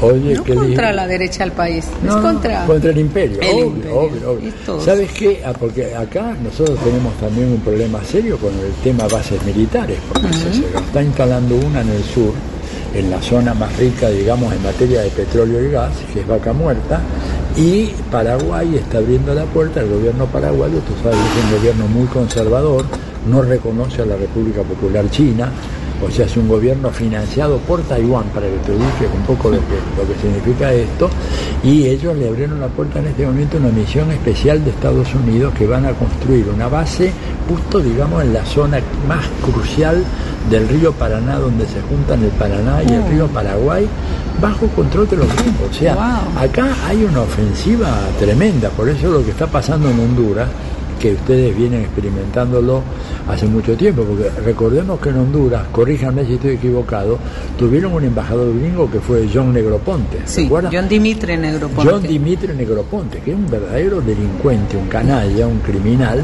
Ese fue el que organizó el tema de la base en Palmerola, ¿verdad? ¿Para qué? Para atacar desde ahí eh, para financiar y facilitar las actividades de la contra en Nicaragua en los inicios de los años 80 y tomó a Honduras como una base fundamental de lanzamiento del apoyo a los contras. o sea, para que vean un poco la importancia estratégica que tiene Honduras para Estados Unidos. Y hay otra cosa más. Honduras es el primer eslabón en el desplazamiento aéreo del Comando Sur hacia el sur de América Latina. Esto lo vi yo en varios textos del Comando Sur. ¿Cuál es la operación? Salir de Florida, llegar a Honduras, Palmerola, de Honduras a la base eh, eh, Palanquero en Colombia, de Palanquero a Mariscal Estigarribia en Paraguay y de ahí controlar toda la Patagonia. O sea que Honduras es una pieza fundamental para los por nuestra posición geográfica. Así es. Y eso no es no es casual. Por ejemplo, en pleno golpe de estado, ese personaje nefasto se hizo presente Negroponte. públicamente en nuestro país, en pleno golpe de estado. Y posteriormente en el 2017 se, se, da otra vez otra paseada por nuestro país cuando hacen el megafraude electoral en el 2017 que el país entero fue paralizado por ese pueblo bravo. Así es, un pueblo bravo dicho con todo. Bueno, pues la verdad, excelente. ¿Quieren agregar alguna cosita más para la gente que nos está escuchando en la radio? Ah. decirles que pese a todas las situaciones que hemos eh, denunciado, eh, también es, es real que como gobierno transitamos hacia la refundación de Honduras porque nuestra alianza al final de cuentas fue con el pueblo hondureño y nuestra deuda es con el pueblo hondureño y la presidenta Xiomara Castro está firme en, hacer realidad nuestro proyecto de refundación y para nosotros la refundación significa la transformación, la liberación, la autonomía de nuestro territorio y para ello pues estamos sumando todos los esfuerzos, sabemos que, que habrán muchos bloqueos, los famosos bloqueos eh, que habrá muchos bloqueos, muchos enemigos atentando contra nuestro proyecto político, pero también gozamos de la legitimidad del pueblo hondureño que nos acompañó, no solo en las urnas, sino también en las calles. Y en este momento tenemos un pueblo hondureño más consciente eh, y más em, empoderado de estos procesos políticos y, demás, entendiendo que es tu derecho también el que estás peleando en las calles, eh, no, es, no se trata de, de un presidente, de una presidenta, sino que se trata de tu generación, de la generación generaciones venideras y de, y de tu país, de la soberanía de tu país como tal. Y que ha contado con una solidaridad muy importante de muchos países, este, ¿verdad? De América Latina y afuera. Importante mencionar lo positivo y lo, lo emocionados que estamos también con este regreso de la, de la oleada de izquierda latinoamericana en los países. Celebramos la victoria de Lula, sabemos que eso va a traer relaciones muy positivas para nuestro país en las diferentes áreas, el caso de Colombia también. Argentina y demás. Tenemos un buen embajador allá en, en, Honduras. ¿Lo han conocido? Lo recibimos ya a Pablo Vilas, compañero, claro que gran sí. compañero y un hombre muy, muy totalmente identificado con, con el proyecto hondureño, él conoce muy bien a, a, Mel Celaya y a Xiamara y, va a ser de gran ayuda, así que no dudo. Tuvimos a Cristina en la toma de, posesión también. Que no es poca cosa. Y además de una conferencia magistral respecto a los pueblos siempre vuelven y toda una cátedra de estos procesos históricos, de cómo se dan estas transiciones de las dictaduras hacia los gobiernos populares y eso realmente es el reflejo del gran clamor popular organizado para para liberar a sus pueblos. Yo quiero decir algo, que nuestro pueblo es un pueblo vigilante permanente, es un pueblo despierto en todo momento, con el intentón, la intentona de dar un golpe parlamentario al cooptar a 18 eh, miembros del, del partido, ¿no? Del, partido asambleísta del partido gobierno y querer controlar el Congreso Nacional. El pueblo fue el que se hizo presente para instalar la Junta Directiva, instalar eh, la Cámara Legislativa que tenemos ahora.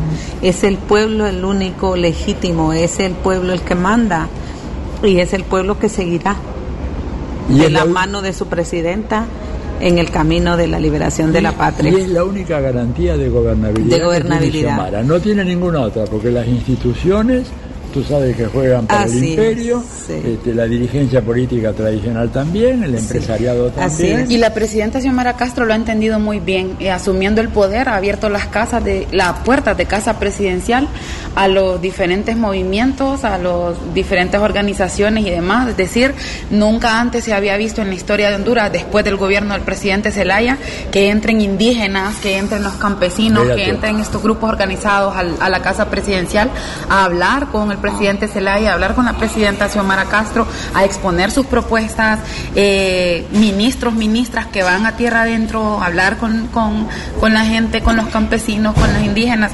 O sea, realmente estamos eh, siendo una demostración de que este es un gobierno del pueblo hondureño y para el pueblo hondureño. Y que no es lo mismo de antes, que es otra cosa. Totalmente. Dando con el pueblo, de la mano del pueblo. Y yo creo que eso está clarísimo para el imperio, que ese pueblo no va a bajar la cabeza, no va a bajar los brazos lo demostramos en, en febrero, eh, enero y febrero, al, al, tener el control de las calles nuevamente, siendo gobierno, teniendo el control de las calles otra vez y demandando lo que por lo que votó demandando respuesta por lo que votó. Entonces es así como se no se permite el golpe parlamentario. Es el pueblo el que no lo permite. Bueno, pues no aflojen. Yo tengo que terminar aquí por razones de tiempo ha estado nada menos que Honduras presente en este programa de diálogo internacional. Repitan los nombres, Angélica. Angélica Álvarez. Delmi Martínez. Delmi Martínez. Rodrigo Murillo, ¿verdad? Acá en Radio Madres y Radio UNDAV. Y les agradezco infinitamente este espontáneo informe que nos han dado sobre la situación de Honduras. Suerte y contarán con nuestro apoyo permanentemente. Transmítanle esto a la presidenta Xiomara, a Mel y a todos los amigos que tenemos allá. Gracias. Diálogo Internacional. Atilio Borón en AM530. Somos Radio. Deja tu mensaje en nuestra línea de oyentes de WhatsApp 11 3200 0530. Somos Radio AM530. Tronador, agua mineral, botellones y dispensers para el hogar y la oficina. Hacé tu pedido al 4201-2627 o mandanos un mail a info arroba aguatronador.com.ar. Tronador, agua de mesa envasada. 12 de octubre 632 en Avellaneda. Desde el principio, hacemos periodismo mirando al futuro. Hace unos años, defendimos nuestro trabajo y con vos construimos comunidad. Y hoy, somos un medio plural, abierto, autogestivo, que ofrece calidad en cada contenido. Asociate a tiempoarp.com.ar y forma parte de esta historia. La única compañía que nos importa es la tuya. Lucho Rombolá hace cumbia de la pura. Ahora en su nuevo horario, los sábados a las 22, cumbia de la pura, en AM530. Somos radio. Podemos decirte que IPF Luz es líder en generación eléctrica eficiente, confiable y sustentable. O lo pueden demostrar aquellas empresas textiles, automotrices, alimenticias y de construcción que ya nos eligieron. Hecho con IPF Luz. Energía donde tiene que estar. Conoce más en ipfluz.com. Somos radio, pero somos más que radio. Entra a am530somosradio.com y encontrá un menú diferente a lo que da vueltas en la red. Noticias, información exclusiva, análisis y grandes momentos de la radio en el nuevo portal de AM530. AM530. Somos redes. Somos radio. Diálogo Internacional en Venezuela, en la Radio del Sur. Los martes, 3 pm. Escuchanos en las emisoras FM de Caracas, La Guaira, Valencia, Barquisimeto, Trujillo, El Tigre, Calabozo, Rubio y Palmira. Diálogo Internacional en la Radio del Sur. Donde estés y cuando quieras, escucha Radio UNDAV. Baja la aplicación en tu celular Búscanos en tu tienda de aplicaciones como Radio UNDAV y escucha nuestros contenidos. Baja la aplicación en tu Baja celular. la aplicación en tu celular. Donde estés y cuando quieras, Radio UNDAV. Hacemos otra comunicación. Otra comunicación.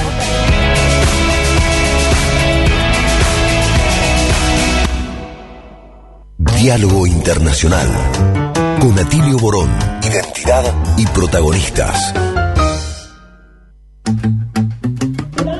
Que reconozca las diferencias, no que las tolere, que las reconozca y que convivamos. Esa es la interculturalidad que desde el mundo andino es el mensaje más grande para los pueblos. El sumas causa y el buen vivir, el sumas camaña de Bolivia.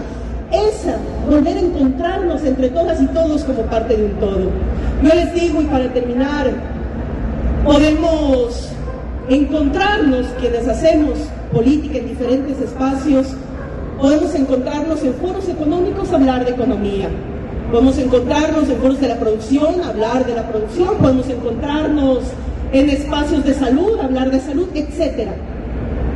Pero el único espacio en el que se transversaliza todo el debate de la sociedad, del sistema, de las inequidades, de los retos para la construcción de una sociedad diferente y posible, es la cultura Carlos nos decía, esa gran matriz, esa matriz cultural que nos, al final nos junta a todos en todo, porque todo nos atraviesa. Humanizarnos entonces en la comprensión de ese todo es lo único que nos va a permitir que no tengamos nunca más la naturalización de un discurso de odio que cada vez es más profundo y que está llegando a las nuevas generaciones, a nuestras hijas, a nuestros hijos, a nuestros nietos. ¿Cómo combatir eso? Desde el amor que nos decía nuestra compañera Darín, desde esa alegría, desde el arte, desde la poesía, desde la música, desde la sensibilidad. Quiero decirles que no para todos es fácil y que no estamos en las mismas condiciones. Mi patria está devastada. Devastada por un gobierno neoliberal que viene en transición ya cinco años, faltan unos cuantos años más. Aquel sueño de revolución entonces se convierte hoy en un motor de movilización y de organización en Ecuador cuando vemos que en nuestra región por supuesto están pasando cosas. Y cuando ya nos decían que se acabó el fin de ciclo progresista, que vayamos nomás, que cerremos la lámpara, porque no hay nada más que hacer, llegó Andrés Manuel López Obrador desde México y abrió un segundo ciclo progresista. Y por primera vez desde el norte se mira hacia el sur. Y llegó Alberto y Cristina a la Argentina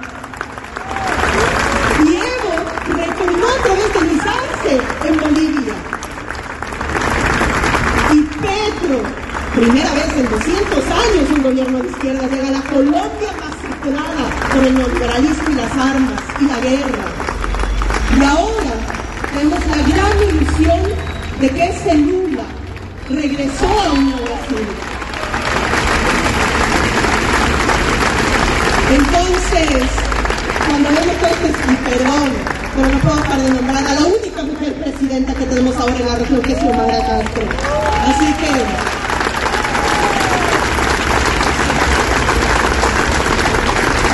el ejemplo de resistencia y de transformación de Cuba por esos 60 años de un bloqueo irracional a que no nos podemos cansar de denunciarlo. Esa Cuba de Fidel, de Raúl, de Miguel.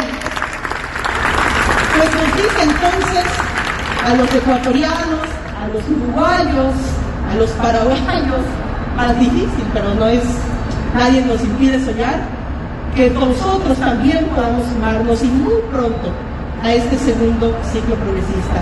Queremos agradecerles desde Ecuador, con Rafael, Correa, con todos los que somos parte de ese sueño de la revolución ciudadana, por toda la solidaridad que hemos recibido siempre del pueblo argentino, por la solidaridad que hemos recibido de ustedes, compañeros, de manera permanente.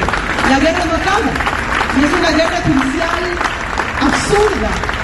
Eh, sufrimos con lo que pasó recientemente con Cristina y se lo pudimos decir hace pocos días al darle un abrazo solidario y de cobijarnos también, porque esas cosas no se pueden naturalizar. No naturalicemos, no cotidianicemos, nada más que no sea el amor. Y como nos decía Eva Perón, nada más que no sea la pasión por el desarrollo de nuestros pueblos y el volvernos a abrazar todas y todos en una gran nuestra América. Gracias al Centro Cultural y felicitaciones por centro perfecta para nivelar la estábamos escuchando las palabras de Gabriela Rivanedeira, quien fuera presidenta de la Asamblea Nacional del Ecuador, que estuvo hoy en las actividades por los 20 años del Centro Cultural de la Cooperación, donde también, bueno, estuvo Atilio y ahora está Atilio Borón conectado con nosotros. ¿Qué tal, Atilio? ¿Cómo estás? ¿Qué tal, Marcelo? Buenas tardes, Marcelo. Buenas tardes, Federico. Toda la gente que está ahí en el piso y en la consola. ¿Cómo andan? Muy bien, muy bien, acá, haciendo el aguante aquí desde la radio, Atilio. bueno, les agradecemos mucho, ¿no? La verdad que fue un, un evento muy importante esta clausura que se hizo en plena calle Corrientes, se cortó la calle Corrientes, el, el carril, digamos, que da sobre el Centro Cultural de la Cooperación, había un gentío muy impresionante eh, y en ese marco eh, una de las oradoras que cerró verdad la serie de discursos fue Gabriela Rivadeneira, que como vos decías es una gran dirigente, gran dirigente política del Ecuador, y yo hice un discurso francamente impresionante, eh, hablando de, no acostumbrarnos, no naturalizar la violencia, no naturalizar el fascismo, no naturalizar el negacionismo, ¿verdad? Y bueno, poco manifestó su esperanza que los tres únicos países de Sudamérica que aún no tienen gobiernos progresistas, que son Uruguay, Paraguay y Ecuador, en un plazo no demasiado largo puedan incorporarse a esta marcha, ¿verdad? Difícil, compleja, cuesta rica, pero marcha al fin de los gobiernos progresistas. Quería compartir eso con nuestra audiencia este, y decirles que realmente, eh, bueno, ese acto fue muy, muy interesante.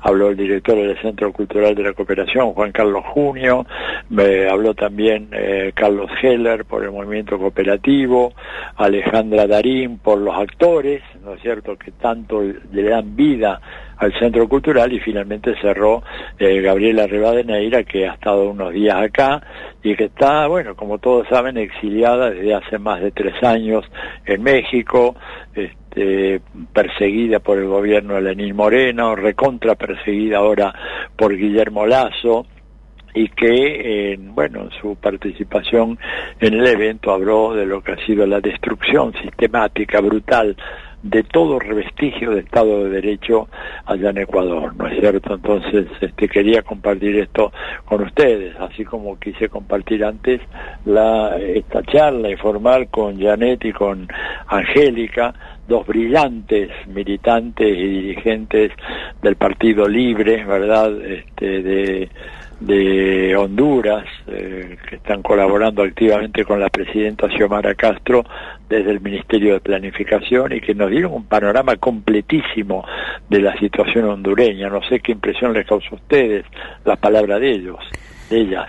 ¿Cómo estás, Atirio? Federico te saluda. Sí, la verdad que muy muy interesante, muy buena la, nota. Bueno, el testimonio de Gabriela también, muy movilizante el, discurso. Fueron dos jornadas de, trabajo articulado ahí en el Centro Cultural, así que felicitaciones también a Tilio, vos tuviste un rol preponderante también en esa actividad.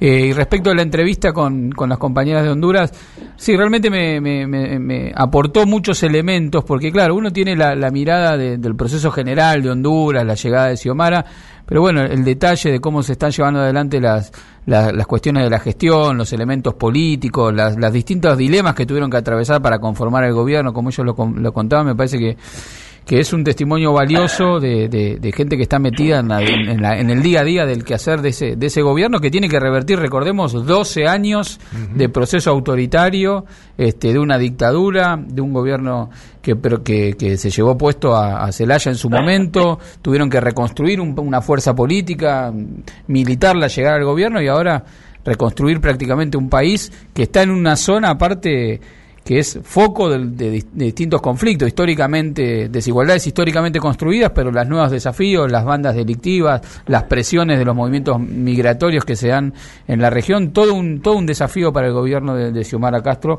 que ellas eh, mostraban bien en la entrevista que le hiciste.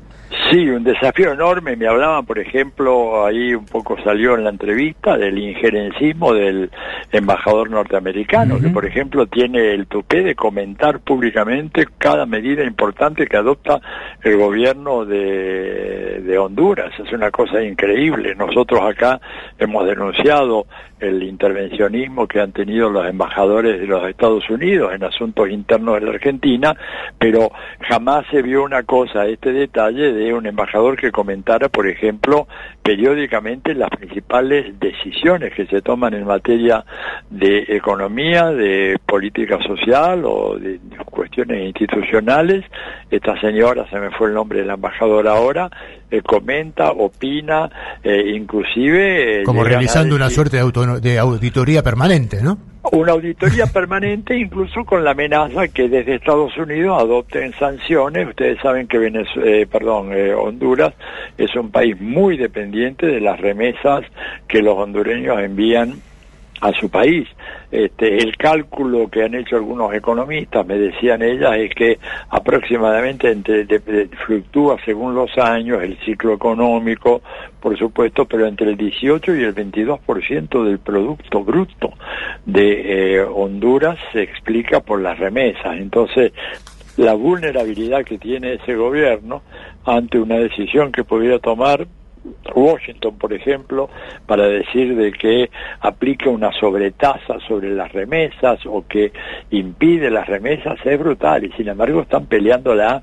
Me contaban también, por ejemplo, que hay un debate casi semanal permanente entre el canciller de eh, Honduras y la embajadora, donde el canciller le retruca a la embajadora y le advierte de que su papel no es opinar sobre las políticas públicas de Honduras, sino representar los intereses de Estados Unidos en su país. Sí, ¿te acordás que cuando hicimos la nota con, con el vicecanciller de Honduras, con Gerardo Torres Zelaya, algo nos comentaba de cómo es fluctuante también la posición norteamericana, porque ellos hasta 48 horas antes de que se diera vuelta el proceso político estaban apoyando eh, al anterior eh, gobierno. A Juan Orlando. Claro, Juan Orlando, que era quien llevaba adelante un gobierno autoritario que proscribía. Cuando se dio vuelta la cuestión, se sentaron con el nuevo gobierno, pero rápidamente ahora vuelven con, con esta política este, de, querer tener injerencia ahí, con esta dependencia que bien vos marcás este, en relación a la remesa y, y al flujo de migrantes que se organizan permanentemente para, para llegar a Estados Unidos.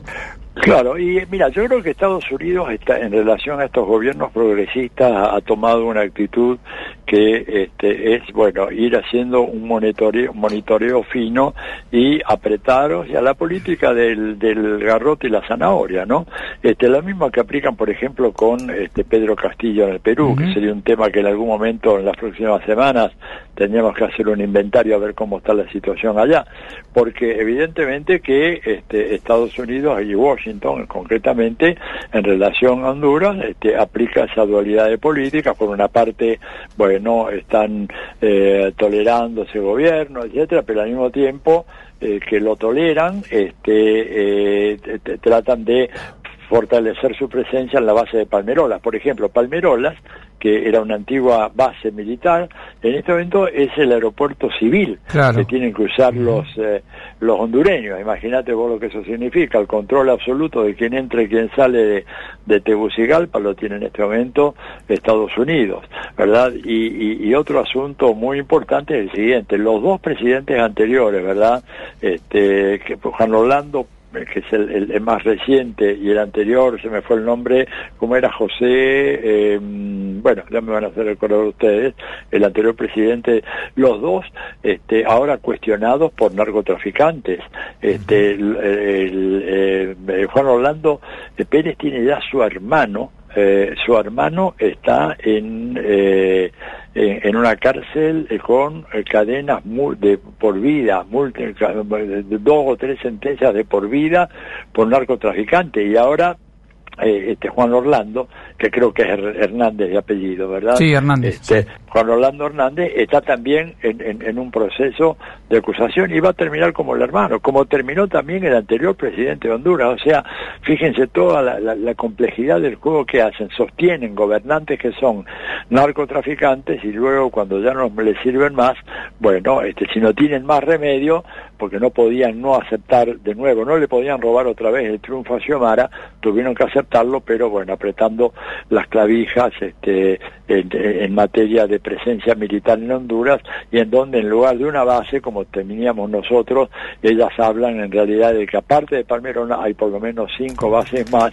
disimuladas pero en todo el territorio hondureño. Realmente este, una situación muy muy preocupante, bueno por suerte tenemos un muy buen embajador allá que es Pablo Vilas, muy conocido por nuestra audiencia, ¿verdad? Este, y ellos están muy satisfechas con eso. Así es, como vos decías, eh, Atilio, un gobierno anterior, estos gobiernos autoritarios que durante 13 años estuvieron en Honduras, que ya en septiembre en la ONU, Xiomara Castro había denunciado que estos gobiernos habían multiplicado la deuda pública del país por seis y lo habían dejado con un 74% de pobreza donde cada cuatro de cada diez hondureños vivían en situación de extrema pobreza, ¿no? Y esto ya lo había denunciado en la ONU y había hecho un llamado a que se respete las políticas soberanas de Honduras en este eh, en estos intentos de, reconstrucción del país que se estaba llevando adelante eh, y que sufren todavía hoy constantemente la injerencia de los Estados Unidos, como bien estabas contando vos. Así es, y ellos tienen ahí todo un déficit en materia social muy fuerte, por ejemplo, están contando con la llegada de médicos cubanos para resolver una dramática situación en materia de salud pública y también con gente que pueda avanzar en el programa de alfabetización, que todavía es este, una tarea pendiente, no son números escandalosos, pero hay una proporción todavía significativa de hondureñas y hondureños que no saben leer ni escribir y bueno, en un gobierno que está avanzando con muchas dificultades y que este, está muy confiado en lo que pueda resultar de la próxima reunión de la CELAC que va a tener lugar en Buenos Aires 24 y 25 de enero, en la cual vamos a tener que estar muy atentos porque puede haber grandes novedades en esa reunión y la gente de Honduras tiene grandes expectativas ahí. Sí, hay un debate ahí, un debate importante sobre la continuidad de, la CELAC en el proceso de institucionalización que, está llevando adelante, que recordemos la presidencia pro tempore actualmente la tiene la Argentina, hay un debate de cómo eso va a continuar, eh, el rol que pueda llegar a tener algún país de centroamericano y en particular Honduras, pero más allá de eso me parece que que hay un tema ahí que es la cuestión de Centroamérica, ya en un, desde una mirada más geopolítica, Centroamérica y México, eh, la posibilidad de que entren en un marco de, de, articulación más fluido, más dinámico con Sudamérica en esta nueva etapa política, es una clave a revertir, porque hasta ahora, más allá de los contactos, de la solidaridad genérica, eh, no, hemos podido construir una dinámica real de integración cuando todo ese bloque eh, en términos económicos tiene una dependencia fuerte de Estados Unidos y eso está claro que, es estructural y, no se puede revertir, pero en términos de colaboración, de cooperación sur-sur, etcétera, hay un camino largo a recorrer que hoy hay mejores condiciones políticas que antes en un país como Honduras que siempre fue más bien el epicentro de la reacción en Centroamérica y no tanto la vanguardia de los procesos de transformación. Exactamente, recordemos que cuando triunfa la revolución nicaragüense, lo que hace Estados Unidos es utilizar a Honduras como la plataforma de la cual lanzar todo su programa de la, contrarrevolución y financiar y armar y organizar a la famosa contra nicaragüense y todo aquello lo hacía desde Honduras, ahí fue cuando construyeron el gran aeropuerto de Palmerolas, esa fue la misión de John Dimitri Negroponte, por eso le preguntaba, ¿no es cierto? Negroponte ¿verdad? Es un cuadro de la CIA, es un tipo de la extrema derecha radical sumamente inteligente, competente, absolutamente inescrupuloso, pero un tipo con una clara visión de quién es el enemigo y quién es el amigo, y por supuesto ahí ellos salieron eh, de inmediato en contra de la revolución sandinista cuando todavía estaba dando sus primeros pasos y utilizaron al territorio hondureño como la zona liberada a partir de la cual empezar sus ataques en contra de el gobierno y la población eh, eh, de Nicaragua, originando esa guerra civil tremenda que desgastó, que produjo una verdadera hemorragia, ¿no es cierto?, en el país centroamericano y que al cabo de 10 años terminó con la derrota de los sandinistas en la elección y el triunfo de este, Violeta Chamorro, que llega al gobierno porque eh, Nicaragua estaba exhausta a partir de una guerra, una guerra civil financiada, organizada y armada desde Honduras y fundamentalmente con los gobiernos que dirigía eh, John Negroponte como embajador de Estados Unidos, pasando por encima de cualquier autoridad local en, en, Honduras. Ahora las condiciones son otras, porque estaban estos dos pivotes, ¿no? Honduras y Colombia eran como los dos pivotes para, para la acción norteamericana para tratar de neutralizar. Ahora como que la pelota está un poco más del lado nuestro, hay que pensar mejor el partido, ¿no? La estrategia, cómo paramos el equipo, ya que ah, se viene el Mundial, Atilio, ¿cómo lo estás viendo vos? No, hay mejores condiciones, no el Mundial, eh, digamos, eh, hay mejores condiciones, pero hace falta tener una estrategia más clara, ¿no? Yo creo que hace falta una estrategia más clara, hay que robustecer muy fuertemente la defensa para evitar que nos hagan un gol.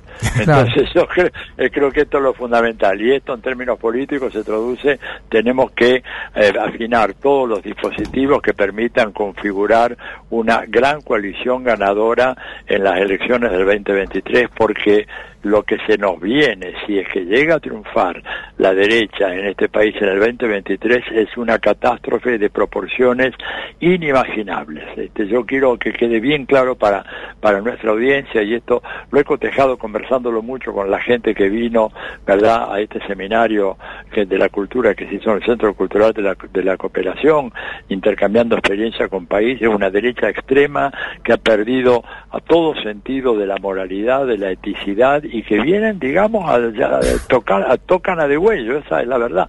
Así que tenemos que hacer, eh, deponer diferencias marginales, ¿no es cierto?, y lograr una candidatura unitaria que represente una gran coalición de el campo nacional popular, la izquierda, los progresismos, etcétera, eh, los movimientos sociales, feministas, ecologistas, porque hay que parar a esta gente. Creo que un poco la lección es que, bueno, esta es la forma de hacerlo, esto lo hizo Xiomara en Honduras y pudo ganar, esto lo está haciendo eh, López Obrador y, los sucesores de López Obrador, ¿verdad? Que por suerte en México se ha producido prácticamente la disolución del PRI y del PAN como entidades políticas significativas, o sea que tenemos el norte de alguna manera de todo este continente asegurado, tenemos algunos bastiones importantes en Centroamérica como Honduras y Nicaragua y Colombia que se incorpora a esta corriente y bueno, sería fatal que la Argentina fuese el punto de quiebre de esta tendencia. sí, Sí, más cuando acabamos de, cuando en Brasil está Lula que acaba de ganar y se, se, articula ahí una posibilidad de recrear un núcleo hacia una política industrial y, con otras características soberanas. Te hago una pregunta, Tirio, porque esta ola eh, de, gobiernos populares está claro que se está imponiendo, pero también es cierto que mayormente los triunfos populares se dan en situaciones de recambio, es decir, ganan como oposición y que eso está claro que cuando se le plantea a la, eh, a, la población frente a la crisis derivada de las políticas neoliberales y de la pandemia una opción popular progresista, tienden a optarla. Ahora en Argentina estamos ante otro escenario que es revalidar un proceso político que con claroscuros ha puesto, digamos, la, la, necesidad de revertir la herencia del macrismo. ¿Cómo ves ahí esa, esa doble interpretación? ¿Es una ola popular o es una ola de recambios que eh, o, encuentra a las fuerzas populares en mejores condiciones que la derecha para producir más que nada recambio? Mira, es un mix en donde hay evidentemente elementos de eh, una política progresista, eh, nacional popular, de izquierda, como le quieras llamar, pero también es una política de rechazo a los gobiernos. De hecho, cuando uno hace el análisis de las últimas elecciones, eh, triunfó siempre la oposición. Este, y entonces la oposición triunfó en Colombia, triunfó en Chile, triunfó en el Perú, ¿no es cierto? Y bueno, tenemos que evitar que la oposición triunfe ahora en la Argentina, ¿verdad? La oposición triunfó en Brasil con Lula. Digo, creo que hay un sentimiento que tiene mucho que ver con la, la instauración de la cultura neoliberal, ¿no es cierto?, con eh, todos estos componentes de antipolítica, hiperindividualismo, rechazo de las estrategias colectivas, y entonces puede ser que ese sentimiento anti aparezca, digamos, con mucha fuerza en algunos contextos electorales. El mejor, el único antídoto ante para todo eso es realmente lograr forjar un frente unitario que sea capaz de, eh, bueno, eh, dar respuesta a las necesidades de las grandes masas de la población que están en una situación muy, muy eh, difícil en este momento. Y claro, que siendo gobierno ahí tenemos una responsabilidad muy grande. Yo creo que por eso yo espero que esta política antiinflacionaria que ha adoptado el gobierno, esa congelación durante cuatro meses de los precios, etcétera, empiece a aliviar la situación de los sectores populares porque es evidente que en un contexto de alta inflación, de inflación rampante, va a ser muy difícil para cualquier gobierno, no solo para este gobierno, para cualquier gobierno poder sacar un, resultado favorable. De todas maneras, y termino con esto, la experiencia histórica indica que aún en contexto de crisis económica muy fuerte, en ciertos contextos, por ejemplo, el Chile de Allende, claro que no es comparable totalmente a la situación nuestra, pero en, marzo del 73 Allende mejoró considerablemente su elección, eh, que había, eh, lo había lanzado a la presidencia en 1970, en un contexto económico que cualquiera que tuviera una visión economicista de la política decía Allende va a ser derrotado, y sin embargo Allende ganó. Entonces no hay que perder las esperanzas, sí trabajar muy duro, realmente trabajar fuerte en el combate a la inflación y bueno, y aplicar algunos torniquetes para que haya una política redistributiva que llegue rápidamente a la gente porque la gente que la necesita no puede esperar. Sí, es importante el alivio económico, pero también es importante la convocatoria política y de ahí la importancia que va a tener el acto del próximo 17 de noviembre en La Plata con Cristina como como única oradora. Absolutamente. A ver, vamos a ver qué es lo con qué se con qué nos sorprende Cristina, ¿verdad? Que claramente una política que está uno o dos escalones por encima de la dirigencia política argentina, dicho esto sin eh, menospreciar a nadie, pero haciendo un balance objetivo, digamos, este, de la situación. Es la figura política más relevante, es una persona que tiene una visión estratégica e histórica del proceso político argentino. Vamos a ver con qué... La pelota al 10. No, Tirio, ya que estamos hablando del Mundial, la pelota hay que dársela al 10 pero con la defensa bien armada, línea de cuatro y defender bien a fondo. Ojo que no, no, que no un contragolpe ve rápido y se, se nos cuela. Como, como nos enseñó Vilardo, el equipo se arma de atrás para adelante. ¿eh? Así es, luego de este elogio al fútbol defensivo, eh, vamos a Atilio, se nos está terminando el programa. Seguramente estos temas ya con vos en el piso, Telma y Paula, los vamos a seguir tratando el sábado que viene. Te mandamos un abrazo y nos vemos el próximo sábado. Bueno, un gran abrazo para todos ustedes, que estén bien. Chao, chao. chao. un abrazo.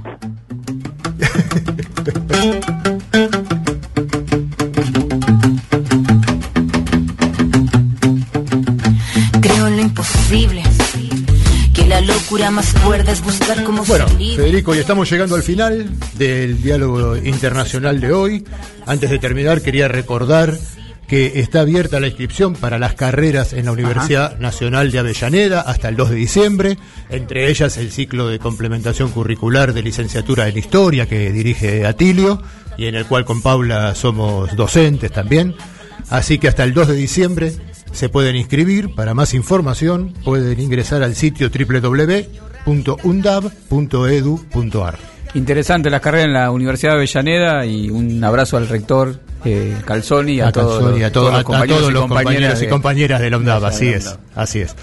Bueno, eh, agradecemos a Pablo Bin en la operación, muchísimas gracias, a nuestro equipo de producción, Juan Pablo Fierro y Laro Recanatín aquí con nosotros, y a Mario Giorgi, Rodolfo Amaui y Noelia Giorgi, también eh, que colabora en la producción desde la Universidad Nacional de Avellaneda, y a Lucía Cardarópoli, que está a cargo de las redes. Y un abrazo para Telma un abrazo para hoy Telma. Estuvo ausente con aviso y un saludo para Paula que esté que disfrute del cumpleaños de sus hijos. ¿eh? Así es. Bueno, así llegamos al final del programa de hoy. Nos encontramos el próximo sábado por AM530, Radio Madre Plaza de Mayo y por la radio de la Universidad Nacional de Avellaneda con Diálogo Internacional. Muy buena semana. Nos vemos. Desarticulando la micropolítica de la vida personal. Creo en nuestros sueños, volando para el cielo. Creo en tus acciones más fuertes que balas. Transformando nuestro barrio al final de la jornada. Con ideas que el dinero no compra vine a convencer a los convencidos, ni a predicar a los que se sienten vencidos. Yo vine a compartir con quien haya entendido que la pelea empieza por el nido. Porque tu luz cotidiana enciende la sonrisa que sale por la mañana. Creo en ti, porque veo. AM530. Somos Radio.